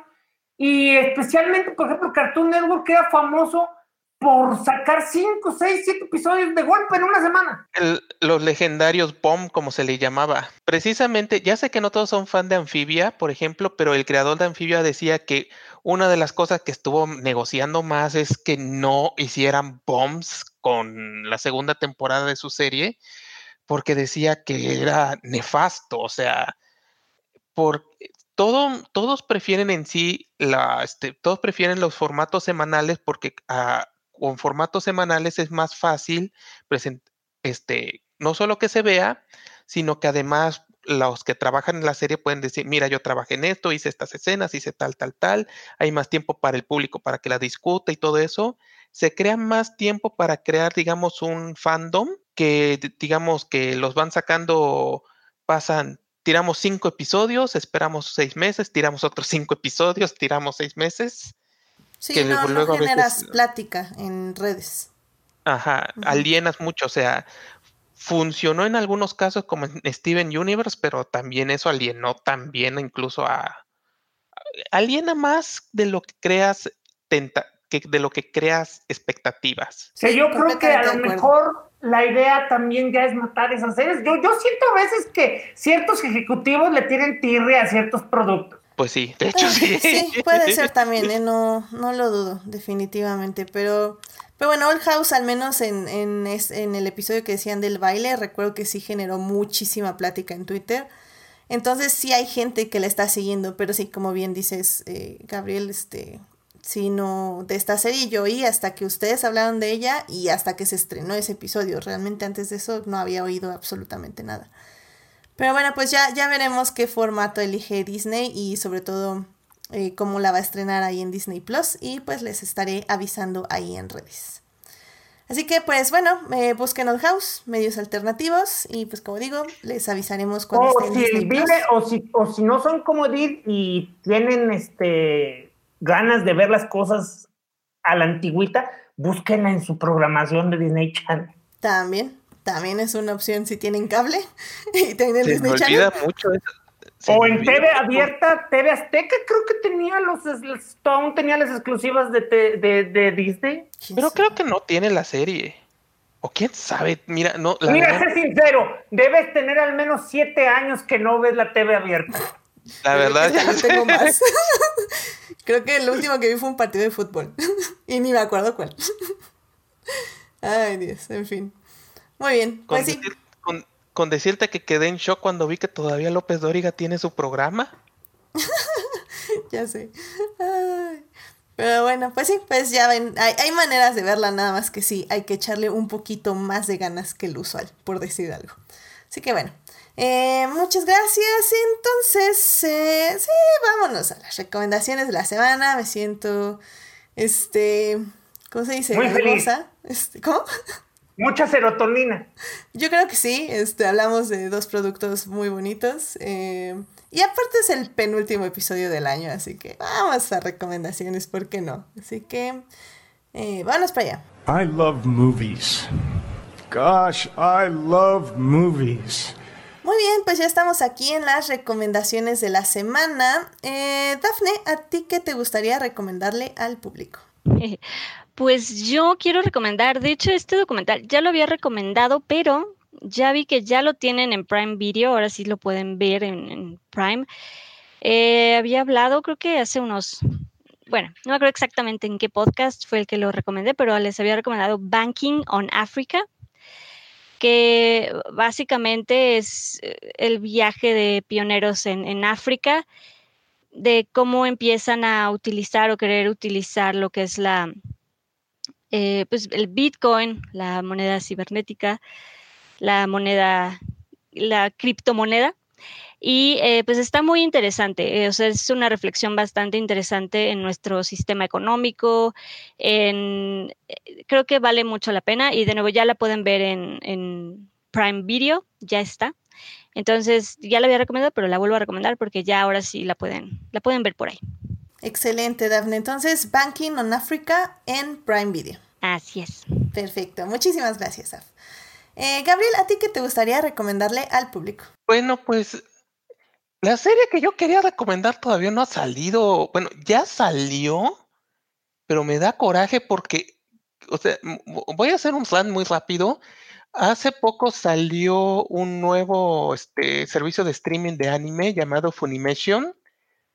Y creo que va a ser ahora el principal porque Funimation, que le pertenece a Sony, acaba de comprar el otro grande que era Crunchyroll. Pero estoy enojado porque la mendiga, el mendigo formato este no ha sacado la serie. Yo pensé que ya la habían, que la iban a sacar porque anunciaron ya varios estrenos. Así que yo les recomiendo ver Pirata. O sea, váyanse al diablo los de Funimation hasta que la saquen en bien. Hay una serie que se llama Decadence. Que la verdad a mí se me hace muy chida. Es como que yo lo que me hubiera gustado que hubiera sido una de las primeras series en sacar este ya en formato que, que, me hubiera gustado que el servicio de streaming lo hubiera estrenado con esa serie. Gran parte del encanto es que es básicamente una combinación de. ¿Se acuerdan de esa película de Instrumentos Mortales? Mm, Me De suena. las ciudades. Es una Máquinas mortales. máquinas mortales, ajá. Ah, no, entonces no me suena. Eh, la, la, la, la, la, la que, la que fue una película, la, que- la que fue un, un fracaso de película, pero que, que, que, que, que cacarearon mucho como dirigida por el que le entregaba el café a Peter Jackson. Mm, ya, tal vez por eso me suena. Ok. Ajá. O sea, Era eran básicamente ciudades montadas en, en, Sí, en sí, sí, llantas, sí, sí, sí. tragándose a otras ciudades. Ok. Eh, ya me la habían platicado, eh, sí, está, está, háganle casos que está increíblemente bien hecha y lo de las ciudades matándose eh, tipo Mad Max es nada más una pequeña partecita de la serie.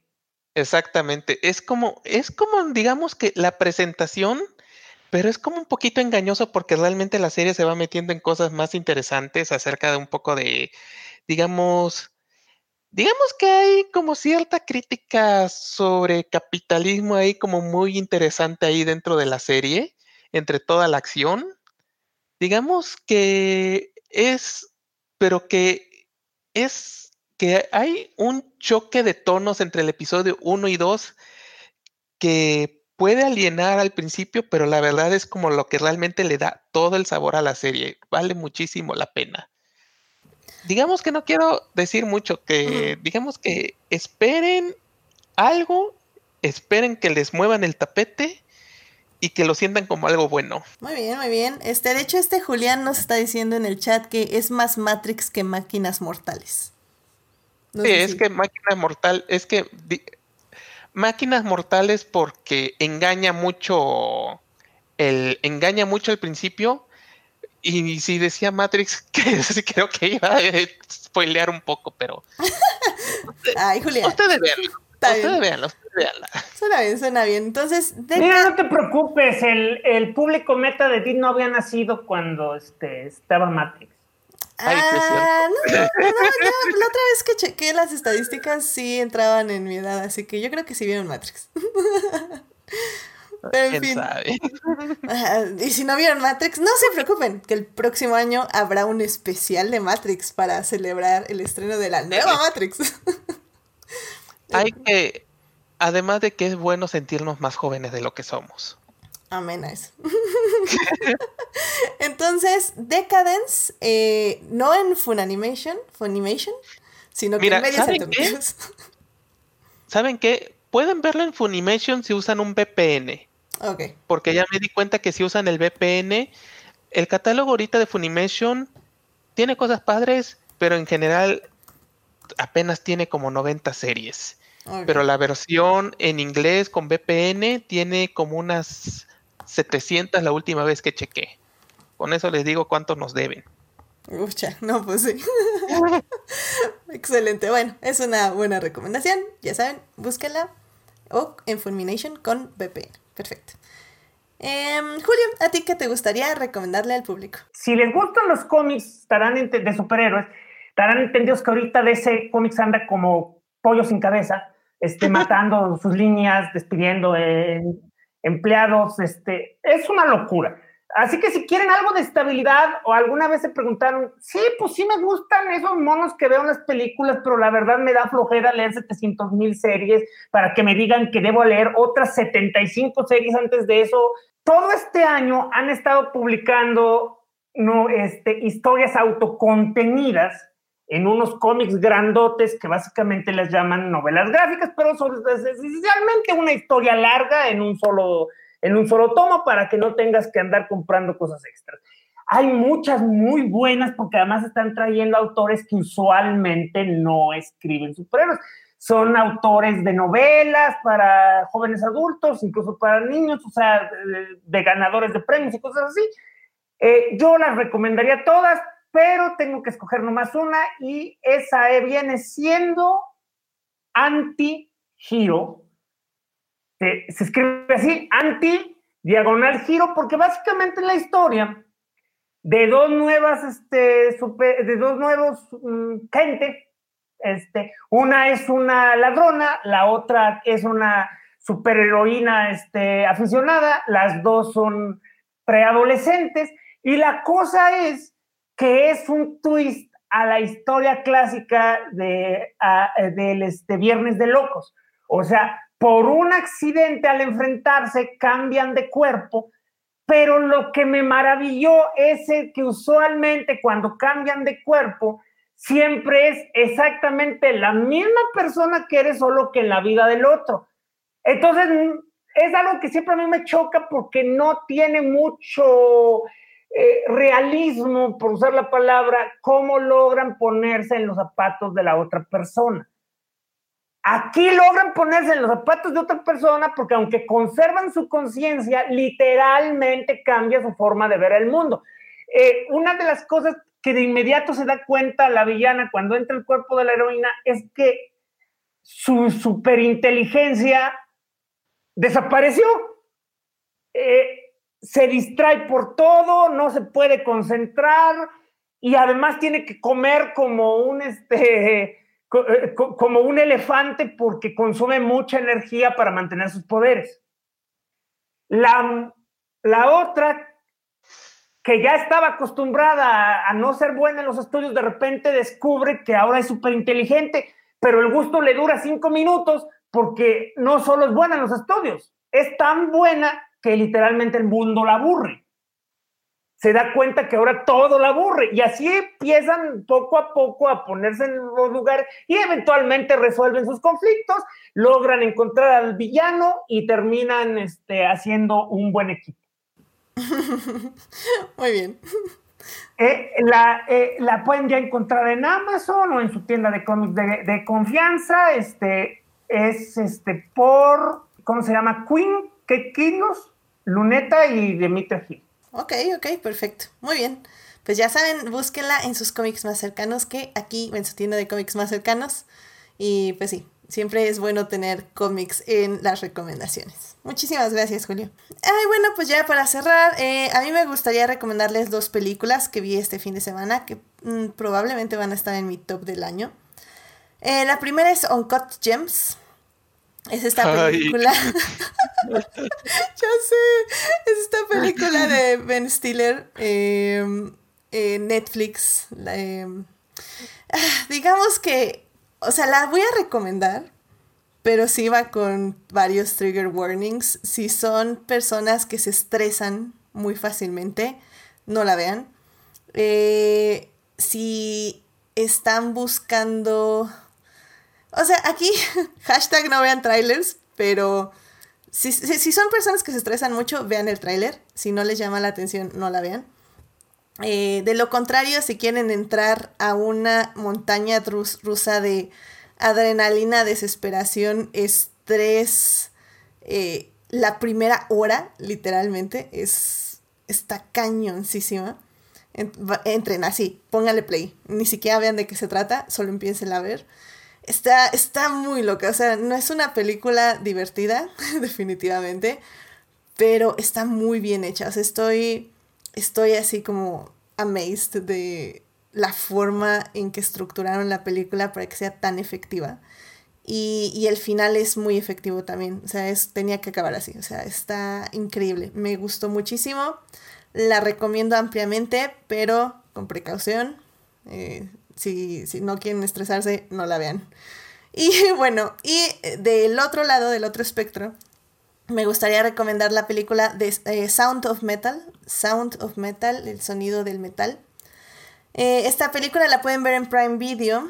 Eh, es una película que cuenta la historia de un baterista que se empieza a quedar sin, este, sin la capacidad de oír. Y, está increíble. el protagonista es Riz Ahmed, eh, que lo recordarán por ser el. Ah, ¿Cómo se llama? El, piloto de Rogue One. E, está muy bonita. Es, una película sobre justamente la pérdida de, de oír, pero al mismo tiempo es una película sobre cambios, sobre cómo dejar ir, sobre cómo adaptarse a un nuevo ambiente, a una nueva situación y, y cómo tenemos estas adicciones en la vida que a veces nos hacen más daño que, que, este, que, que, nos beneficien. Está increíble, eh, la verdad igual entré sin saber absolutamente nada y me sorprendió muy gratamente. Eh, pueden verla con la familia, aguanten los primeros cinco minutos que ya, ya casi casi me iban a golpear, porque empieza básicamente él y su novia en un concierto y la música es muy estridente y muy molesta para algunas personas. Pero ya después de eso la película es, es tremendamente increíble, hermosa. Y... Sí, sabes que es legal bajarle el volumen a una película, ¿verdad? Sí, pero, pero en sí la música es, para muchos no, no, les gusta, es muy estridente, aunque le bajes, o sea, es muy molesta, porque naces de este tipo de metal de gritos sin sentido. Mute. Eh, ¿Pueden poner mute Sí, sí, sí. No, no pasa nada si le ponen mute, definitivamente. y, pero bueno, aguanten todo lo demás. La historia está increíble, el guion está hermoso, la actuación está muy, muy buena. Así que son mis dos recomendaciones. Uncut Gems en Netflix, si se quieren estresar un rato de buena forma. Y Sound puede, Metal en Prime puede, puede parecer que te está exagerando, pero no, o sea, un Gem debe ser estrés la película. sí, literalmente. sí, no, no, no, no, no, yo no igual, no, no vi trailers, no sabía qué esperaba, sabía que salía Ben Stiller y que a mucha gente le había gustado y ufa, no, no, no estaba No estaba lista. Preparada.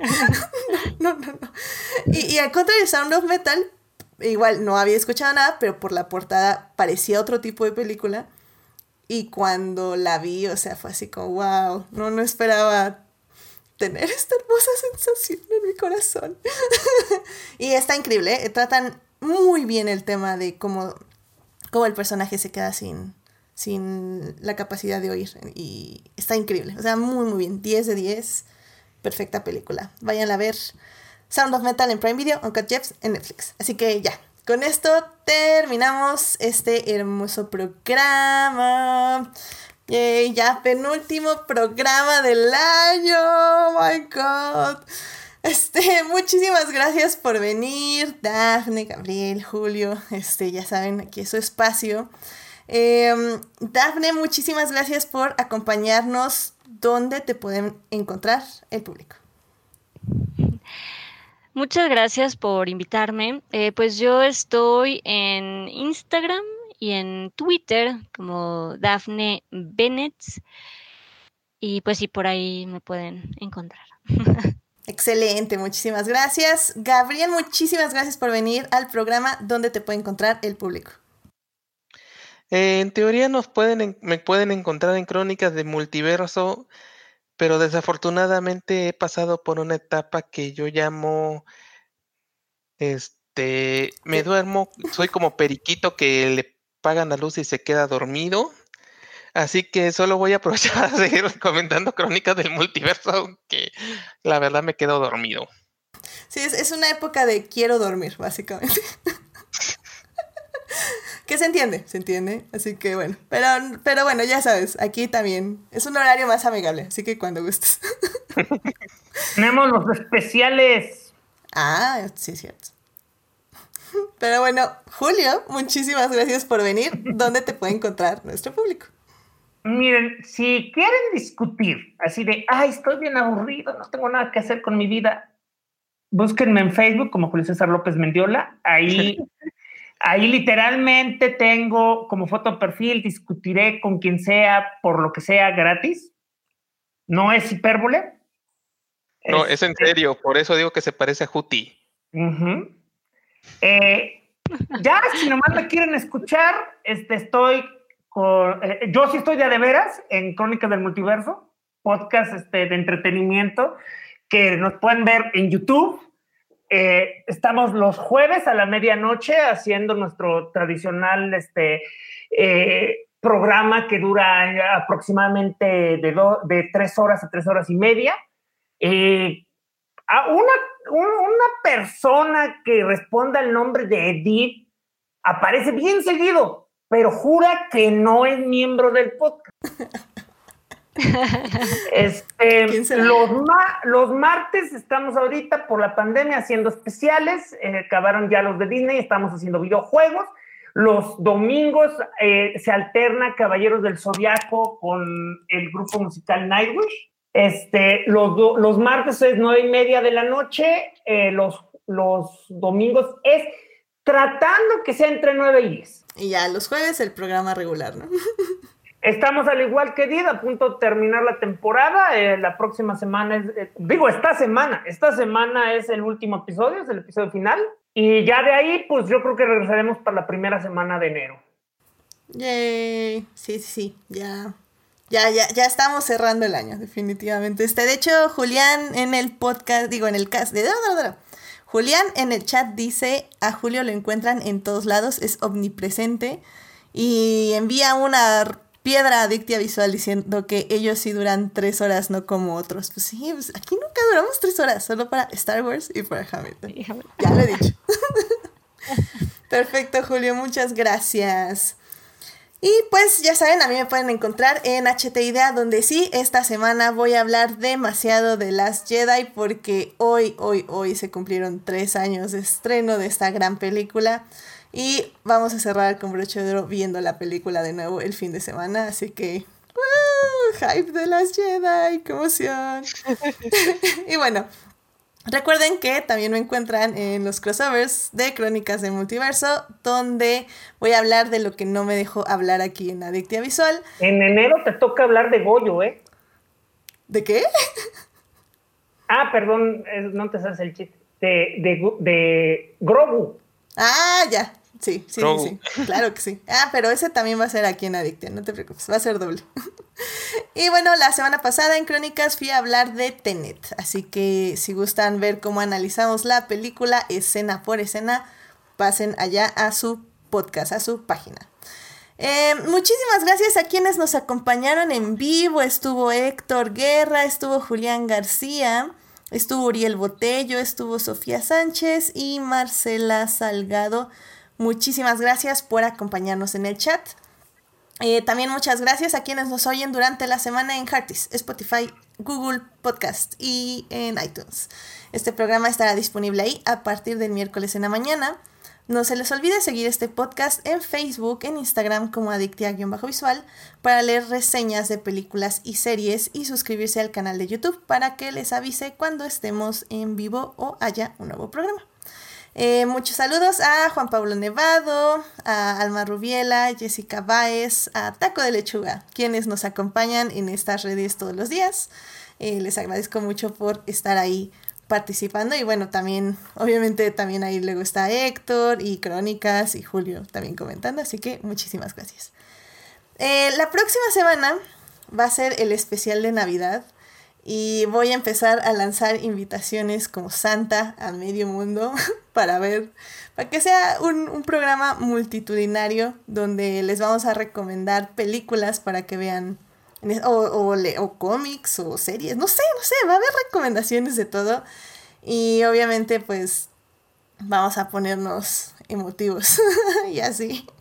Entonces va, a estar padre, acompáñenos, tal vez dura menos de lo normal, tal vez más, no lo sé, no sé qué va a pasar en el siguiente programa. Voy a, voy a tirar las reglas por una ventana y a ver qué sucede. Entonces, vean cómo pierdo el control poco a poco. en fin, muy bien, pues este, que tengan una muy linda semana, por favor cuídense mucho, usen cubrebocas si salen, si pueden no salgan de casa. Eh, y pues ya este, consideren tal vez no hacer reuniones multitudinarias este, presenciales en estos días. Eh, cuídense mucho, cuídense mucho física y emocionalmente. Y pues ya saben, aquí es su espacio. De nuevo, un agradecimiento para todos quienes nos escuchan eh, y que se han suscrito al canal de YouTube. Muchísimas gracias. Cuídense mucho. Gracias, Dafne, Gabriel, Julio. Cuídense. Nos vemos. Buenas noches. Buenas noches. Buenas noches. por la invitación.